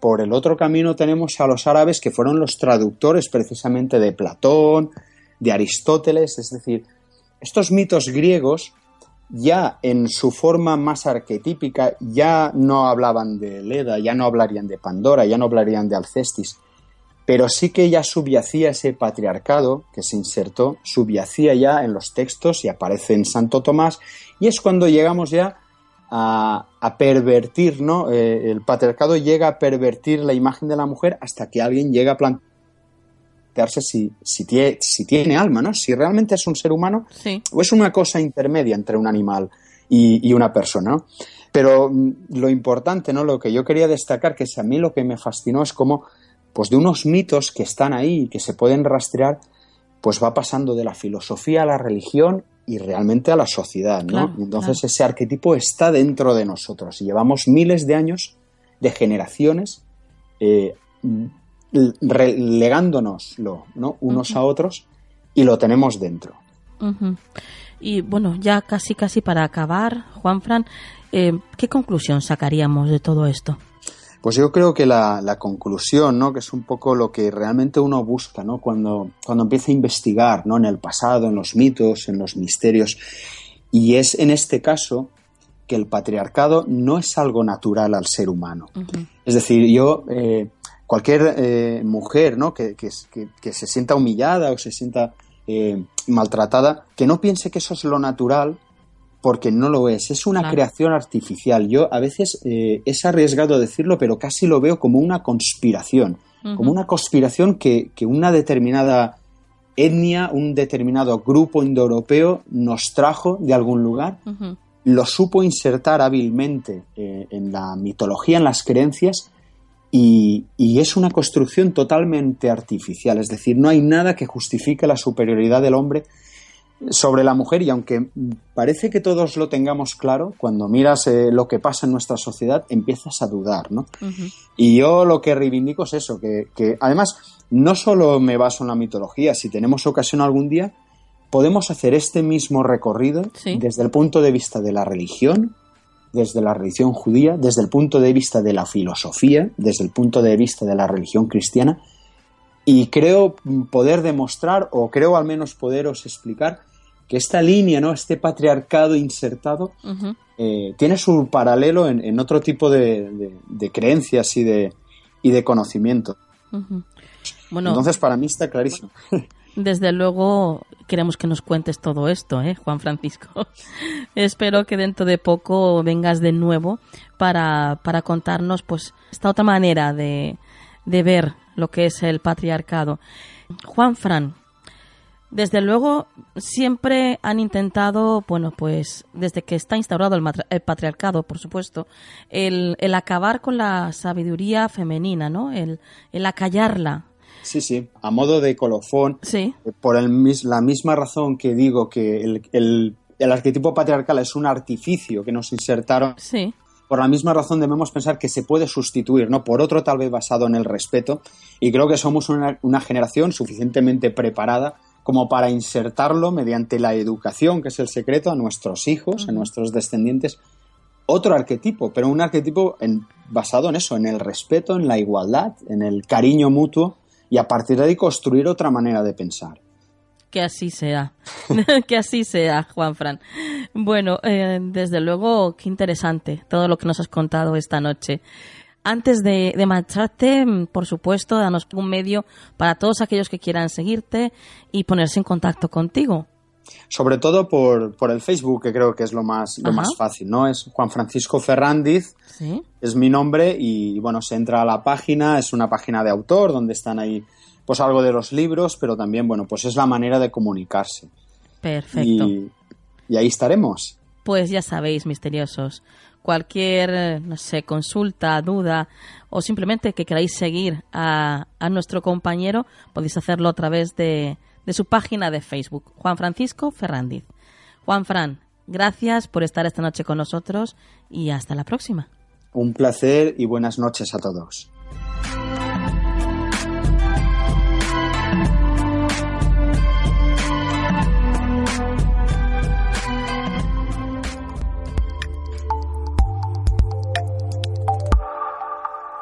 Actualidad en Canal del Misterio.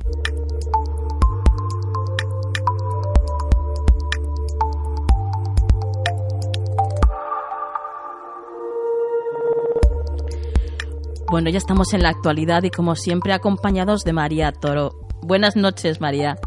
Buenas noches, Nuria. Empezamos la actualidad de esta semana, bueno, con una noticia que tiene que ver con la música y la anestesia. Así es, Nuria. Los oídos perciben la música, pero son el cerebro y el sistema nervioso los que se impregnan de ella, tanto que incluso podría inducir un efecto casi anestesiante. Así lo apunta un trabajo que se acaba de presentar estos días en el Congreso Euroanestesia 2016 celebrado en Londres. El estudio demuestra que la relajación que produce la música no solo reduce la ansiedad de los pacientes antes de entrar a quirófano, sino que supone niveles menores de sedación. Este es uno de los contados experimentos que se han realizado en este sentido hasta la fecha. Como señala David Pestaña Lagunas, jefe del Servicio de Anestesia y Reanimación del Hospital Universitario Ramón y Cajal de Madrid, es verdad que se trabaja con musicoterapia en un sinfín de unidades, como en neurología y psiquiatría con pacientes con Parkinson, Alzheimer o autismo, también en algunas UCI, como las del Hospital 12 de Octubre de Madrid y la nuestra. Sin embargo, apenas se ha evaluado su papel previo a una intervención quirúrgica.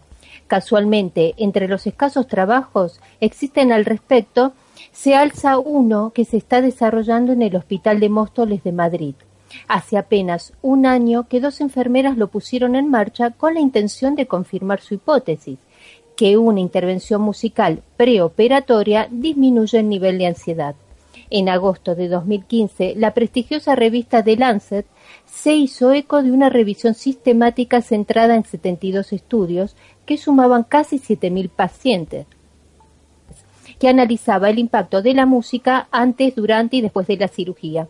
Dicho metaanálisis sugería que la música antes del quirófano podía reducir el dolor posoperatorio, la ansiedad y las necesidades de analgesia. Según Raquel de Antonio Pastor, una de las artífices del estudio, la música tiene un efecto psicológico y es capaz de distraer de una situación emocional interna puntual y también ayuda a reducir la agitación sensorial y al generar más endorfinas produce menor sensación de dolor.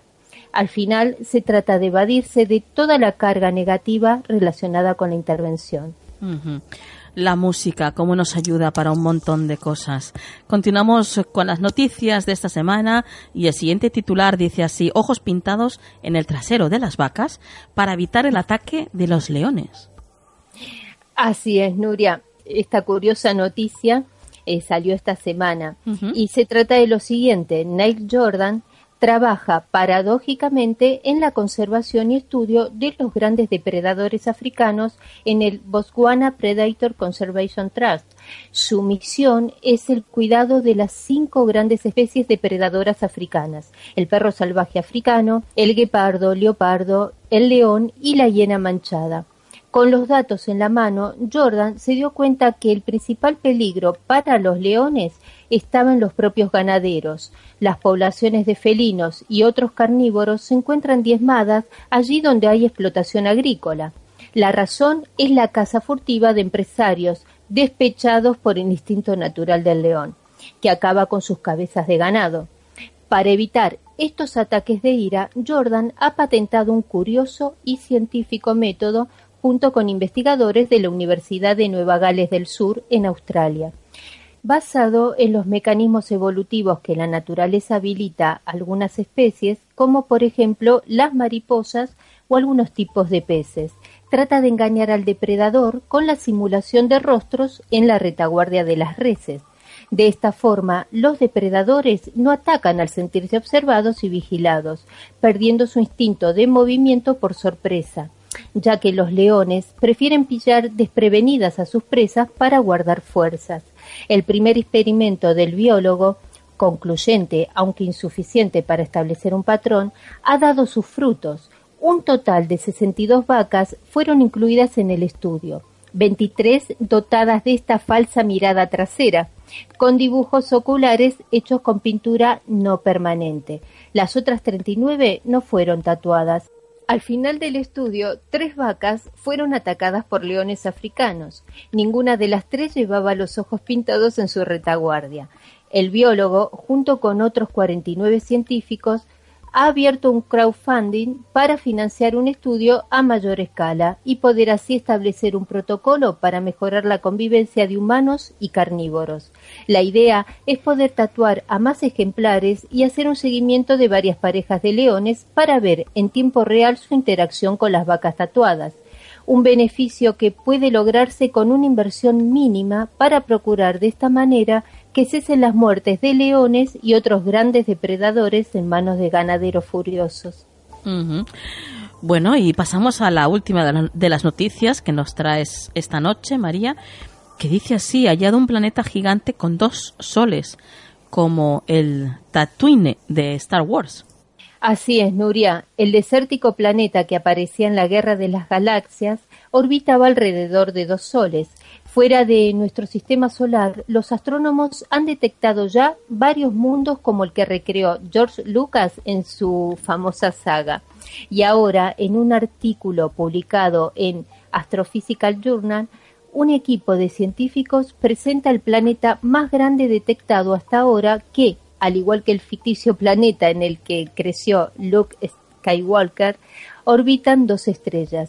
El equipo que lo ha descubierto ha presentado en sociedad este planeta durante el congreso que la Sociedad Astronómica Americana celebra en San Diego, Estados Unidos, hasta el 16 de junio. Los mundos, que en lugar de girar alrededor de una sola estrella como la Tierra, se mueven alrededor de dos soles, se denominan planetas circumbinarios y popularmente también se conocen como Tatooine. Sin embargo, el parecido con el planeta de Star Wars termina ahí, porque los autores creen que es improbable que este planeta pueda albergar vida. Y es que, a pesar de que se encuentra en la zona habitable de sus estrellas, es decir, ni demasiado cerca ni demasiado lejos como para que no pueda haber vida, se trata de un gigante gaseoso como Júpiter, así que las condiciones que hay en él no serían propicias para que existiera algún tipo de vida según sostienen sus descubridores, investigadores del Centro de Vuelo Espacial Goddard de la NASA. Bueno, pues quién sabe, a lo mejor algún día de estos cogemos todos una nave y vamos a visitar este gran planeta, quién sabe. Tal y como está avanzando la tecnología, desde luego no es de extrañar, ¿verdad María? No, para nada. Eso es lo que venimos diciendo semana tras semana. Sí. Eh, María, una forma de contacto para todos aquellos que quieran seguirte? Sí, os dejo mi perfil de Twitter, mariat-bcn. Perfecto. María, gracias por mantenernos siempre alerta con la actualidad y hasta la semana que viene. Hasta la semana que viene, Nuria.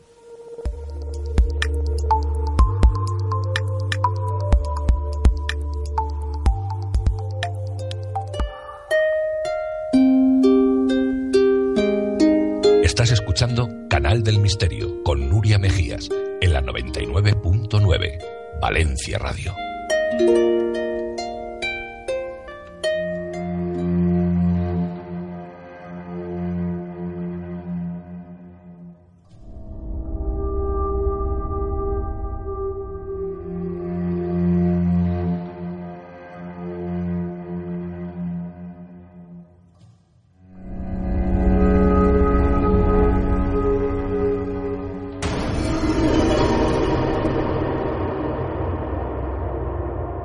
Después de conocer mucho más sobre este gran pintor, el Bosco, quiero recordaros que tenemos una cita, tenemos pendiente una quedada el día 22, miércoles.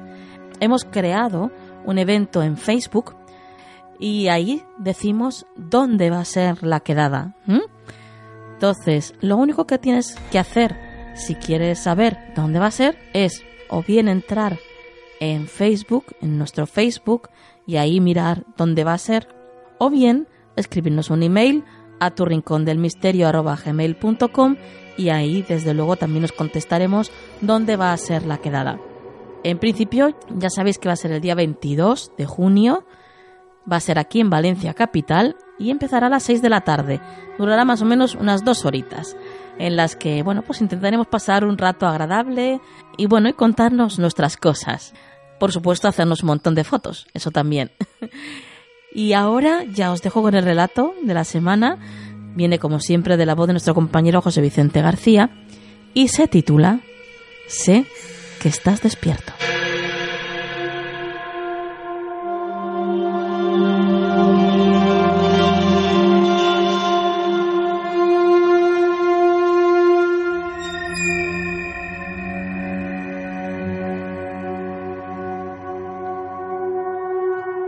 El chico sabe que si da la más mínima señal de que está despierto, está perdido. Sabe que si eso se da cuenta de que él lo ha oído todo, morirá. El muchacho está tenso, arropado con su manta hasta la cabeza, exhalando aire caliente y húmedo que se acumula en el espacio que ha creado la sábana. Necesita aire fresco, pero el más leve movimiento lo delataría. Su padre y su madre lo miran fijamente, sin parpadear. Horas antes, el muchacho apenas se había acostado. Había sido un día muy largo. Tres exámenes en tres horas, pruebas en gimnasia y, además, entrenamiento de fútbol. Todo eso lo había dejado molido. Al otro lado de la pared, sus padres veían un programa en la tele. Después de mentalizarse, se durmió. Pero un ruido leve lo desveló a medianoche. Estaba confuso y desorientado. Seguía escuchando el ruido, ruido que parecía provenir del salón. Poco a poco, abrió la puerta y caminó a través del oscuro pasadizo que le llevaba al centro de la casa. El ruido se hacía cada vez más intenso y desagradable, similar al de los huesos al romperse. Lentamente asomó la cabeza por la esquina. Horrorizado, descubrió el epicentro del ruido. Una masa de unos dos metros estaba de pie, inmóvil, en su mano se encontraba el cuerpo sin vida de su padre. Tenía el pecho perforado y las extremidades destrozadas. A sus pies estaba el cadáver de su madre partida por la mitad. El muchacho sintió la necesidad de gritar, pero sabía que si lo hacía, no iba a contarlo. Intentando no hacer mucho ruido, el chico volvió a la habitación y se acostó de nuevo. Es todo un mal sueño, se decía a sí mismo. Mañana todo volverá a la normalidad. Aterrorizado, escuchó las fuertes pisadas del monstruo que acababa de asesinar a sus padres. Actuando por instinto, se tapó con la sábana y se hizo el dormido. Escuchaba cómo poco a poco esa cosa se acercaba. La tenue luz que ofrecía la luna le permitió ver lo que la figura hacía. Aquella cosa se quedó quieta al lado del mueble. Respiraba profunda y roncamente mientras miraba hacia la cama. El chico, haciendo un esfuerzo inhumano, contuvo sus ganas de gritar. Cuando la bestia por un motivo u otro salió de la habitación, el chico saltó de la cama y observó por la puerta cómo la masa de carne se alejaba y se dirigía al salón. Diez segundos después se dio cuenta de que volvía y el muchacho regresó al colchón, cogió la sábana y se tapó hasta arriba. El engendro entró de nuevo en el cuarto llevando algo en su mano. El joven escuchaba cómo la manipulaba. La fiera volvió a salir. El chico se destapó y pudo observar la macabra escena. El cuerpo sin vida de su padre estaba sentado con el cuello roto y la cabeza mirando hacia el lecho. Otra vez intentó no gritar. El monstruo volvió una segunda vez, ahora con el torso arrancado de la madre, colocándolo al lado del padre. También tenía la cabeza en dirección a la cama. La gigantesca figura se agachó y en ese momento el muchacho se arropó totalmente. Notó cómo la bestia se alzaba y se acercaba hacia él. Sentía su forzosa respiración y notó cómo escribía algo en la pared. El adolescente hacía todo lo que podía por no delatarse. Después de eso, el engendro salió de la habitación y desapareció en la oscuridad. Entre sollozos, el muchacho, aún tapado hasta la sien, consiguió conciliar el sueño. A la mañana siguiente se despertó por el fuerte olor que salía de los cadáveres de sus padres. Aún sin creerlo, recordó lo último que había hecho el asesino. Giró la cabeza y, horrorizado, pudo leer una frase escrita con sangre y rabia que decía Sé que estás despierto.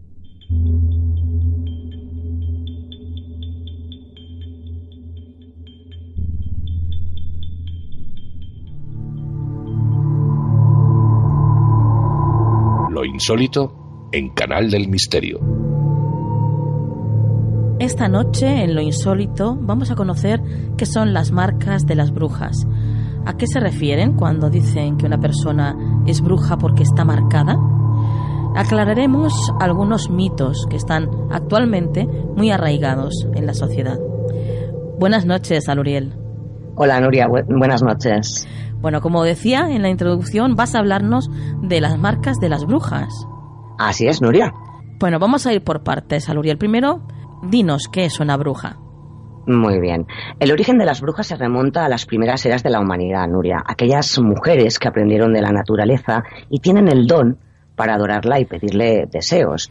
El origen de este don se encuentra también en los brujos, en seres de otras esferas como dioses, diosas, ángeles, demonios y hadas. Por eso se les tiene miedo, ya que su presencia implica muchas veces la cercanía del progenitor mágico o del diablo. Es decir, igual que adoras y, rindes culto a la madre tierra y a los elementos, también puedes adorar al maligno. Son personas especiales, Nuria, con cualidades distintas, con una gran sensibilidad, algunas sensitivas, otras tienen premoniciones y otras un don específico. Siguen un camino espiritual, con unos ritos y unas costumbres estacionales, en los que se realiza magia y rituales, muchas para buenos fines y otras mm, para malos. Hay de todo, como en botica, claro. Algunos las veneran y otros no las comprenden o las odian. Yo tengo por aquí un escrito que, siempre me ha gustado y, mm. y, que define así la palabra bruja, Aluriel. La palabra bruja define a un tipo de mujer sabia, independiente, fuerte. Por siglos las brujas fueron las mujeres que ayudaban a nacer a los niños, a curar a los enfermos, a consolar el dolor. Sabían escribir y leer. Cantaban las canciones del pueblo, conservaban sus memorias. Ser bruja es un privilegio de espíritus libres, de corazones osados y sobre todo de crecimiento espiritual. Así que sí, efectivamente, yo soy bruja. ¿Y tú, Aluriel? Yo creo que también soy bruja. Todo lo que has dicho, bueno, estoy totalmente de acuerdo. Para mí eran personas sabias que conocían muy bien eh, todos lo que son las, las hierbas, las flores, eh, hacían pócimas, ayudaban a los demás. Eh, se conocían todas las estaciones, como las fases de la luna, Mm, y la verdad, er, para mí eran más buenas que malas, pero siempre, claro, eh, eh, también las han tildado, les han puesto el cliché de la típica, que la bruja siempre tiene que ser la típica mujer fea, vieja, con la verruga, sobre todo Hollywood, ¿no? Sí, sí. Y tenemos un, estigma así de que la bruja siempre es mala. Y no, nada que ver, nada que ver, porque si, eh, si vemos en las antiguas escrituras, no, lo que pasa es que, claro, luego empezaron con la caza de brujas y Vamos ahí, si te parece, Aloriel. Cuéntanos algo sobre la historia y lo mal que han tratado ¿no? a, a las brujas. Sí, sí, Nuria. En la Edad Media eran perseguidas, torturadas y quemadas, solo por pensar de manera diferente, como lo que tú has comentado. Simplemente por no seguir la religión establecida, por adorar a la Madre Tierra y hacer pócimas y ungüentos con, con hierbas y flores. Eso no estaba bien visto en esa época. Hoy en día sabemos de sobra que las plantas y las flores son un recurso muy utilizado y que contiene múltiples beneficios para, muchos males. Con la evolución y los adelantos que tenemos sabemos que muchas medicinas vienen de, flores y plantas, por ejemplo los opiáceos en medicina. Si esto lo unimos con las danzas nocturnas de las que tú contabas, y claro, el ser diferente al resto de los mortales, porque eras una persona especial, pues tenemos una bruja en todo su esplendor, ya sea buena o mala. claro.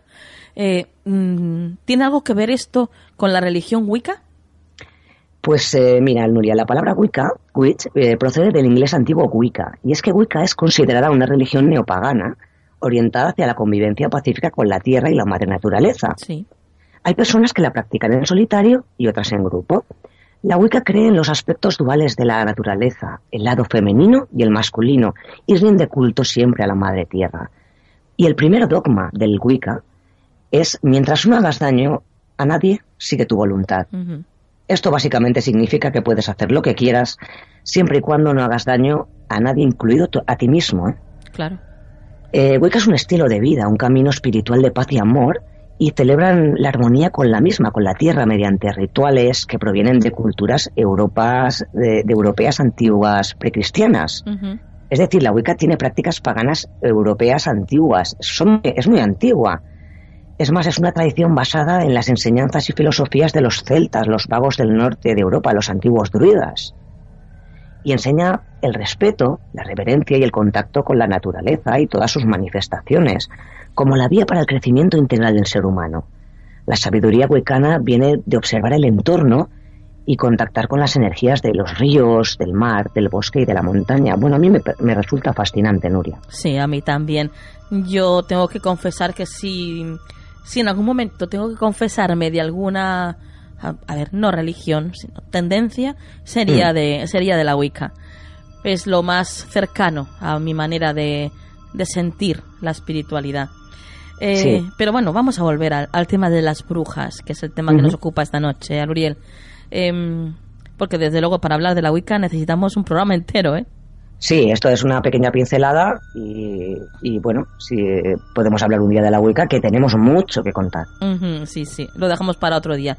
Perfecto. Bueno, sabemos que las brujas utilizaban flores y plantas para realizar rituales, pero también algunas utilizaban tierra de camposantos o los huesos que cogían del mismo para hacer eh, rituales, mm, a saber con qué intenciones, ¿no? Porque como decíamos Mm. antes, pues como en todo, siempre han habido brujas buenas y, y brujas malas, ¿no? Claro, Nuria, pero también hay que recordar que también hacían de celestinas en aquella época. También. ujú. Eh, cuando les pedían un ritual para conquistar al ser amado, mm, pues usaban estos materiales o para hacer daño a otra persona. Sí. Siempre se ha considerado que el utilizar lo que has comentado, la tierra del campo santo, los huesos, mm, no era para buenos fines o para buenas cosas. Así que mm, eh, las brujas también hacían de todo. Sí. Bueno, vamos a volver a, a la antigüedad, al Uriel, y cuéntanos un poquito sobre, sobre la caza de brujas. Mm, Pues para ello, Nuria, tendríamos que remontarnos unos años atrás, a 1542. Fijaros, en Inglaterra, Enrique VIII emitió el primer decreto contra la, la brujería. El segundo decreto fue aprobado en 1563 bajo el reinado de Isabel I, que castigaba a toda aquella persona que cometiera un asesinato por brujería. El tercer decreto fue emitido por Jacobo I, que estaba aterrorizado por las brujas. Es más, estaba convencido que en Berwick las brujas habían hecho un ritual para hundir su barco en el que se encontraba él y la reina Ana. Estaba tan obsesionado que incluso escribió su propio libro llamado Demonología, para saber a fondo los poderes de las brujas y que todo el mundo conociera las reglas generales contra la brujería. Pero en Inglaterra no eran quemadas, eran ahorcadas. La hoguera era un castigo por herejía, por creer o seguir una religión o doctrina distinta a la impuesta, digamos. Sí. El castigo que se imponía era delito criminal. Y en Europa, el temor a la brujería se convirtió en una epidemia. Tanto señores como campesinos se convirtieron tanto en acusadores como acusados. Y el inquisidor pues aprovechaba la tortura para obtener confesiones porque solo el mero hecho de una discusión o una simple pelea entre vecinos ya, ya eran peligrosas. Claro. Mm. El mínimo síntoma de que una mujer era diferente ya se la tildaba como bruja. Ajá. Aunque también habían brujos, ¿eh, Nuria? Y esta caza duró más de 300 años. Y los modos y técnicas para identificar a las brujas variaron notablemente, pero tras la publicación del Maleus Maleficarum, llamado el martillo de las brujas, todo se redujo a un si a una mujer la acusan de brujería es que es bruja. Vaya, qué bien. Sí. Cuéntanos un poquito sobre este eh, enigmático libro.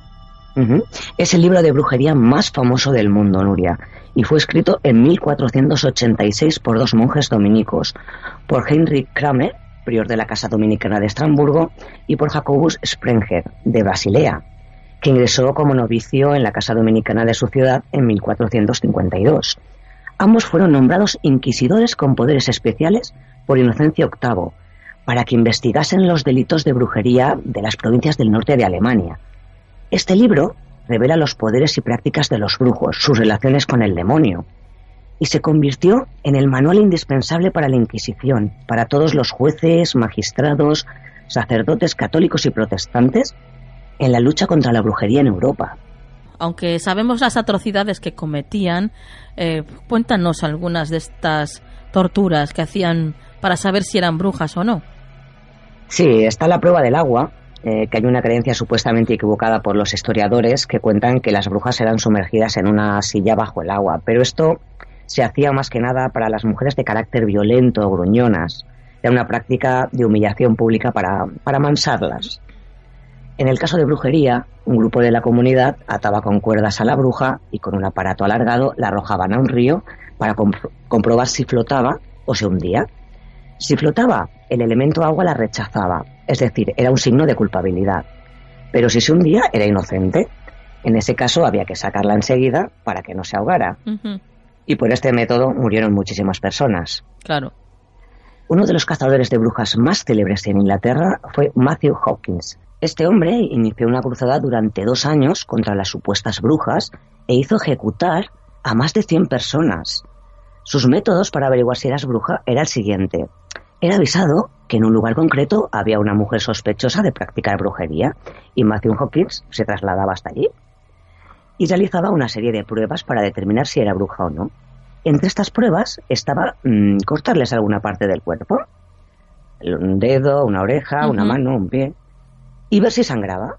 De no salir sangre de la amputación era encontrada culpable la bruja, la, la supuesta bruja.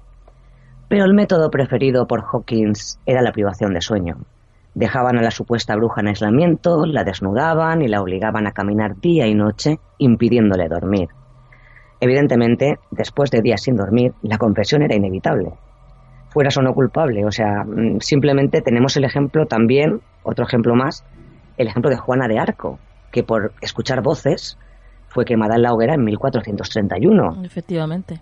Claro. Y si hablamos de la Inquisición, bueno, hay torturas que imagino que nadie querría escuchar y conocer. Las hay que son muy macabras y atroces, las peores que una persona puede imaginar, Nuria. Mm, unas prácticas horrorosas, desde luego. Fueran brujas o no. Al fin y al cabo, se las llevaban, vamos. Sí, sí, hay torturas horribles de la Inquisición y de la Inquisición, perdón, y de otros países para sacar información, las peores torturas. Bueno, vamos a pasar al meollo del asunto, Aluriel. Cuéntanos que, cuáles son las claves por las que se dice, o las marcas, ¿eh? por las que se dice que una persona es bruja. Hmm. Hay unas señales, eh, Nuria, para definir a una persona si es bruja o brujo. Si no eres una verdadera persona de fe, si eras ateo o profesas cualquier religión que no sea la católica, estás al lado del diablo, evidentemente. Claro, claro. Y por lo tanto practicas brujería. Pero aún siendo católico, no te salvabas tan fácil. Durante los juicios de Salem, por ejemplo, era muy común que se exigiera a los acusados que recitaran el Padre Nuestro sin ningún error. Creían que quienes habían hecho un pacto con el diablo no serían capaces de recitarlo en voz alta. Pero esta prueba no era prueba suficiente, Nuria, mm, porque George Burroughs, quien tras ser acusado de practicar brujería recitó el Padre Nuestro de forma perfecta, demasiado diría yo, los jueces decidieron que tuvo ayuda del diablo para recitar el Padre Nuestro y lo ejecutaron de todos modos. Vamos, que tenían el poder y que ahí se hacía lo que ellos querían y, bueno, y que al fin y al cabo la Inquisición desde luego nos andaba con tonterías. Pero vamos, con ninguna, Nuria. La Santa Iglesia Católica, a través de la Inquisición, se dedicó a la quema masiva de personas, principalmente mujeres, acusadas de practicar brujería y se vinculaban a las brujas con la figura del diablo y durante años, perdón, siglos, perseguían a toda aquella persona que se apartara de aquella vida ideal propuesta de la Iglesia. La Inquisición se aprovechaba de eso. Bueno, fue una cruzada donde asesinaron a miles de personas, desde luego. Eh, pero volvemos a, las claves, a las marcas. Sí, otra clave es, si no te llevas bien con las personas cercanas, los habitantes o los vecinos, en muchos casos los acusados eran personas más bien antisociales, que tenían algún conflicto mm, con quienes los acusaban. Mm, es decir, eh, una de las teorías por la cual se cree que empezaron estas, digamos, cacerías de brujas es porque servían para liberar problemas y tensiones sociales. Cuando unos discutían, enseguida los acusaban de, brujería y la Inquisición hacía su, su labor. Otra muy curiosa, por cierto, es que es si no respondías bien a la tortura. Bueno, ¿quién va a responder bien a esto? Claro, sí. Nadie, por supuesto. Además, se usaban técnicas de tortura horrendas para lograr que los acusados confesaran. Cualquiera lo hacía, vamos. Es más, terminaban acusando incluso a otras personas de participar en supuestas prácticas de brujería. Esto desencadenó el pánico porque cualquiera podía terminar siendo juzgado por bruja. Y lógicamente, que esta tiene más, más base, esta clave, es la de que una persona había hecho un pacto con el diablo y debía haber rechazado el bautismo. En países como Estonia, Finlandia, Islandia y Rusia, la mayoría de los condenados fueron hombres. Sin embargo, se cree que el 70% de las acusadas, tanto en Europa como en Estados Unidos, fueron mujeres. Las razones mm, no están muy claras. Algunos historiadores sugieren que en esa época se veía el sexo femenino como el, menos inteligente y el más débil, lo que hacía que la mujer era más susceptible a la hora de pecar. Otros reportes nos dicen que en muchos casos eran las mismas mujeres las que acusaban a otras y, mm, para, para que fueran directamente a la hoguera. Sea como fuere, Nuria, no hay duda que de que el simple hecho de ser mujer ya era un factor para ser perseguida. Estas eran las claves, Aluriel. Vamos a pasar a las marcas de las brujas. ¿Cuáles eran o qué son? Mm. Las marcas de las brujas, o también llamada la marca del diablo, es la iniciación de las brujas las que, al realizar un pacto con el diablo, se llaman su compromiso de obediencia con una marca imborrable en el cuerpo. El, de- el que dejaba esta marca era el propio demonio, mm, a menudo utilizando sus propias garras o una aguja caliente. Estas marcas podían ser de colores como tintes azules o- y rojos, y su sello no dejaba cicatriz, o al menos o así lo afirma un sinnúmero de tratados demonológicos y libros prohibidos de la Edad Media. Pero el Maleus Maleficarum, por ejemplo, aclara que la marca del diablo se realizaban al final del Sabbat, es decir, en el ocaso de los excesos, momento de gran agitación donde, donde eh, se realizaban el, el baile de las brujas. Como es lógico, estas marcas deberían de tenerlas en lugares ocultos del cuerpo, a veces debajo de los párpados, en las axilas y en sitios escondidos.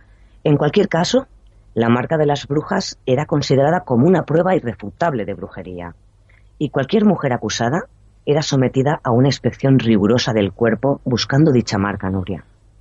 Claro, por consiguiente, entonces, cualquier marca que tuviera una mujer en el cuerpo, eh, digamos, no habitual, eh, bueno, pues ya era acusada de. Era lo suficiente como para acusarla de, de bruja, ¿no? Claro, eh, exactamente. Eran distintas a las marcas de nacimiento. Ajá. Lo que buscaban era algo más profundo, alguna zona insensible al dolor. Pero claro, mm, después de las torturas que recibían las pobres, cualquiera no tenía una marca.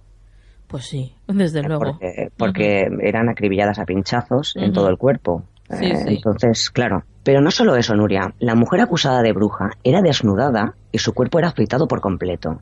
A todo esto se re- realizaba frente a una multitud de personas, pues imagínate, enfervorizadas. Y imaginaros también los gritos de las mujeres torturadas, que eran pasados por alto, hasta ver si confesaba o si se veía alguna marca. Se utilizaban largas agujas para perforar la piel, comenzando por las áreas más sensibles. Lo que hemos comentado, lo que se buscaba eran zonas insensibles, es decir, callosidades o puntos que al ser perforados no provocaran dolor y que no sangrara cuando se pinchaba. Así se encontraba la marca de la bruja. Por cierto, durante estas persecuciones, muchas personas se cortaban sus verrugas o lunares por miedo a ser acusadas y pasar por esta vejación. Y cuando no se encontraba ninguna marca visible, los inquisidores recurrían a un argumento que luego sería registrado por Colin de Plancy en el Diccionari Inferna, que existían marcas invisibles, lo cual garan- garantizaba que cualquier mujer que cayera bajo las garras de la Inquisición podía ser fácilmente condenada por ser bruja. Bueno, ya esto es el colmo, ¿no? Incluso decir que habían marcas invisibles, ya cualquier excusa era buena para para acusar a alguien, ¿no? Claro, la cuestión era, mm, eh, mm, vamos, cogerle a, las, a todas las posibles brujas y quemarlas. Y da igual que tuvieras marca que no. Ellos se lo inventaban. Y durante mucho tiempo la brujería ha sido objeto de persecuciones y sus practicantes vinculadas con el mal y lo, demoníaco. Pero tenemos que aclarar que no todas las brujas se dedicaban a realizar rituales buscando efectos negativos. Muchas tienen un profundo respeto por la naturaleza y tenían como fin, y tienen hoy en día, el de ayudar y servir de guía a quien quiera. Sí, bueno, como hemos comentado al principio. Al principio Exacto. ya hemos comentado que había brujas buenas, bueno, y hay brujas buenas y brujas Exacto. malas. Y, y bueno, y la magia es así, y la magia no tiene color, pero bueno, por de alguna forma diferenciar el bien del mal, pues se le llama magia blanca y magia negra. Pero vamos, que la energía es la misma. Efectivamente. Bueno. Hoy en día serían, seríamos quemadas muchas por pensar diferente. De- bueno, desde luego, lo tengo clarísimo. Sí. Aluriel, como siempre, gracias por traernos estos temas al programa, a Canal del Misterio. y danos algún dato para todos aquellos que quieran seguirte. Pues eh, pueden enviar un mail a Canal del Misterio. y, y, si no, pues me pueden encontrar por Aluriel Vera en Facebook y en Twitter. Perfecto. Pues muy buen trabajo, Aluriel, y hasta la próxima. Gracias a ti, Nuria, y a los misteriosos Dulces Lunas. Dulces Lunas.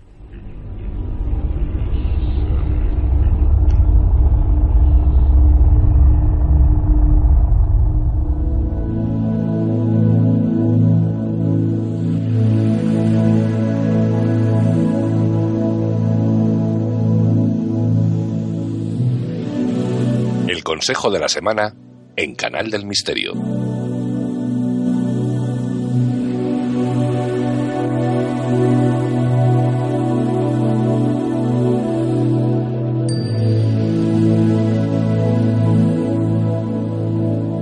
Qué poquito queda ya para terminar el programa de esta noche y, y ya antes de marcharnos estamos acompañados de Juan Perdomo.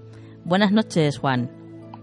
Hola Nuria, muy buenas noches y sí, queda poquito de un programa que, que vaya tela. ¿eh? Bueno, buenas noches y yo quería comentar que a veces me escriben, sí. supongo que a ti te pasará también, sí. gente que nos oye desde el podcast, o sea que igual es buenas noches, buenos días, buenas tardes. Ay, ay. que, de, que, decía aquel en la peli, ¿no? Claro, efectivamente. Hay, hay, gente que nos escucha a horarios muy, muy diferentes, ¿no? Uh -huh. Afortunadamente para todos. Sí, sí. Pero sí, ya digo, un programa realmente potente el de esta noche, niña. Uh -huh. Un lujo, ¿verdad? Como hemos comenzado sí. el programa con, con esa entrevista a Iker Jiménez y a Carmen Sí. Porter, ¿verdad? Indudablemente son dos personas que todos los que eh, amamos el misterio pues admiramos y yo particularmente, bueno, fui siempre muy fan de, de Milenio 3 desde los inicios, Uh -huh. desde, desde el primer programa que yo escuché y además yo recuerdo que yo escuché y dije, este chico, ¿de qué habla? Porque nunca me olvidaré, creo que en el primer programa entrevistó a, a alguien que hablaba de ovnis. Sí. Del, no sé si era del caso Manises. Uh -huh. No recuerdo bien, pero me pareció como muy. Porque a mí el tema ufológico nunca me llamó mucho la atención. Sí. Pero enseguida me enganchó. La verdad es que, hombre, son dos grandes profesionales, dos grandes comunicadores. O sea que desde luego un placer inmenso el tenerlos aquí, como tiene que haber sido para ti el, el asistir a esa exposición, ¿verdad? Bueno, sí. Tremenda. Uh -huh. Desde aquí, uh -huh. desde luego, cualquiera que pueda, que tenga la oportunidad de ir a verla, que lo haga, uh -huh. que no lo dude, sí. porque es maravillosa. Vale Vaya obras de arte impresionantes. Sí. Juan Villa, desde luego, sí. todo un maestro, ¿eh? Un maestro, totalmente, un artista espectacular. Sí, sí, A ver si hay suerte y pasan por aquí y si no, pues habrá que ir para allá. Seguro, seguro que, que pasarán por ahí. Por acabarán llegando, seguro. Segurísimo. Bueno, Juan, eh, vamos a vamos al tajo, ¿vale? Venga. porque porque llevamos ya un programa, ya sabes, pues muy ajetreado, sí. muy rápido y, uh -huh. y, claro, esto el tiempo ya sabes que no para. Así Exacto. que vamos a ver qué es lo que dicen tus cartas para, para esta semana que viene. Venga, Nuria.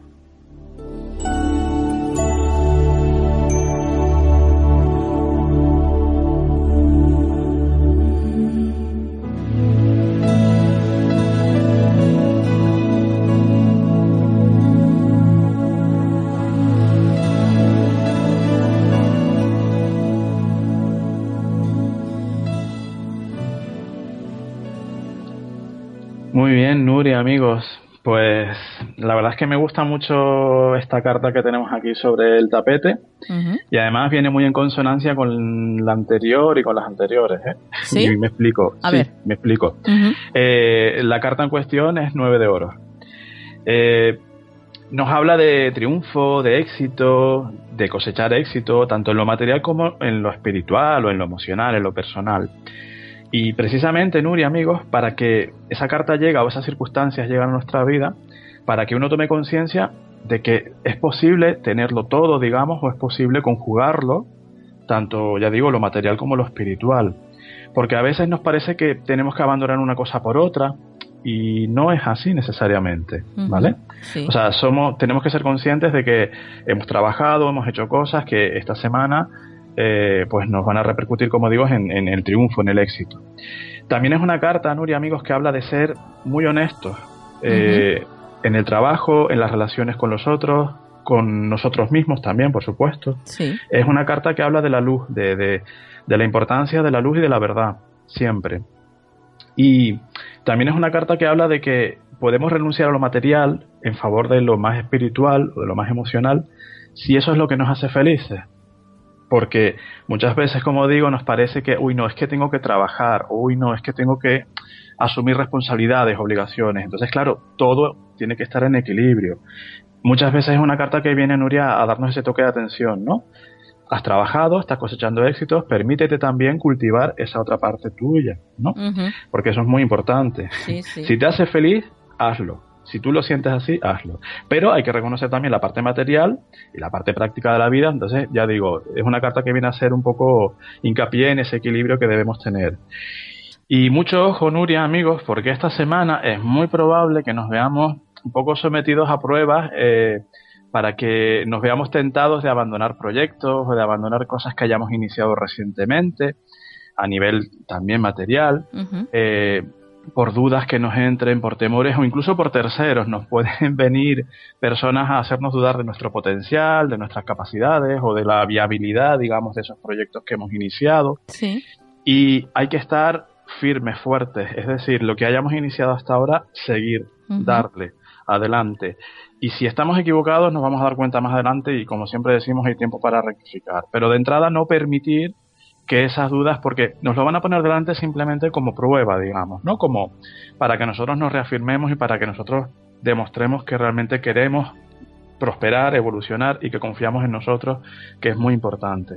Lo que digan los demás o lo que, por ejemplo, eso que te dicen siempre de es que hay crisis, mira, bueno, eso, eso está en tu mente si tú quieres. Pero si tú quieres apostar por ti, por un proyecto que a ti te ilusiona y que, y que tú ves viable, hazlo. O sea, no te dejes comer la olla por nadie. Entonces, esa carta esta semana, amigos, también viene un poco en ese sentido, de confía en ti y, y no te dejes arrastrar por dudas o por temores, sobre todo por opiniones ajenas, que al fin y al cabo son muy respetables, pero son sus opiniones. No tienen por qué ser tu realidad. Fuera contaminación externa Exacto. Y más mirar hacia adentro y, ¿Mm? y valorarse, ¿no? Entonces. Exacto, efectivamente, agradecer en todo caso, porque que nos digan eso no quiere decir que haya una mala intención, ¿no? Claro, claro. Puede haberla, pero seguramente que no. Entonces agradecerlo, pero dejarlo ahí. Y como tú bien dices, mirar hacia adentro de uno, Nuria, y confiar en uno. Plano personal y plano material. A todos los niveles, ¿vale? Muy bien, Juan. Sí. Pues como siempre, ya sabes que te hacemos mucho caso, así Sí. que la tendremos como guía para, para encarar la semana que viene pues mucho mejor. Que de Eh, entrada va a ser una... Perdona que te interrumpa, de entrada va a ser una semana espectacular, ¿eh? O sea, 9 de oro es ma- magnífico. Bien, bien, Vale. bien, bien. Part- Partimos de esa base. Genial. Como siempre tan positivo, Juan. Así Claro me gusta. Sí, claro. Eh, antes de marcharte, darnos algún dato de contacto, Juan, para todos aquellos que quieran escribirte, hacerte una consulta. Claro que sí, Nuria. Estamos en todas las redes sociales como Faro Tarot y nos pueden escribir también al correo electrónico farotarot.gmail.com y también nos pueden llamar al teléfono 605-337291. O sea que por vías no será. No, desde luego. Se lo ponemos siempre muy fácil, ¿verdad? Todo, a los misteriosos. Claro claro que sí, porque hay que, hay que ponerlo fácil, claro. Sí, sí, hay que cuidarlos. Eso. Bueno, Juan, un placer como siempre y hasta la semana que viene. Gracias, Nuria. El placer es mío. Enhorabuena a ti y a todos los compañeros por el programa y hasta la semana que viene. Un beso fuerte.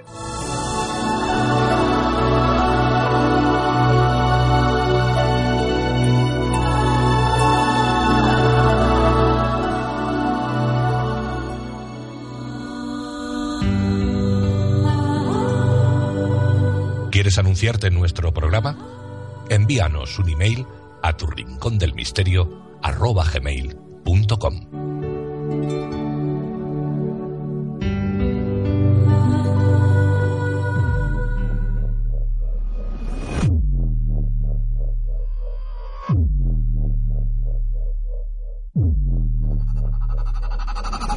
Hasta aquí el programa de esta noche. Espero que hayáis pasado un rato divertido, 120 minutos con lo mejor del misterio y, bueno, pues como comentábamos al principio con un comienzo de lujo, ¿verdad?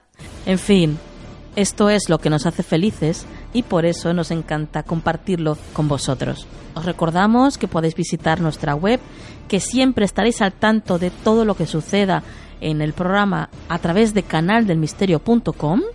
Esa es nuestra web o a través de nuestra app gratuita que te puedes bajar desde Google Play.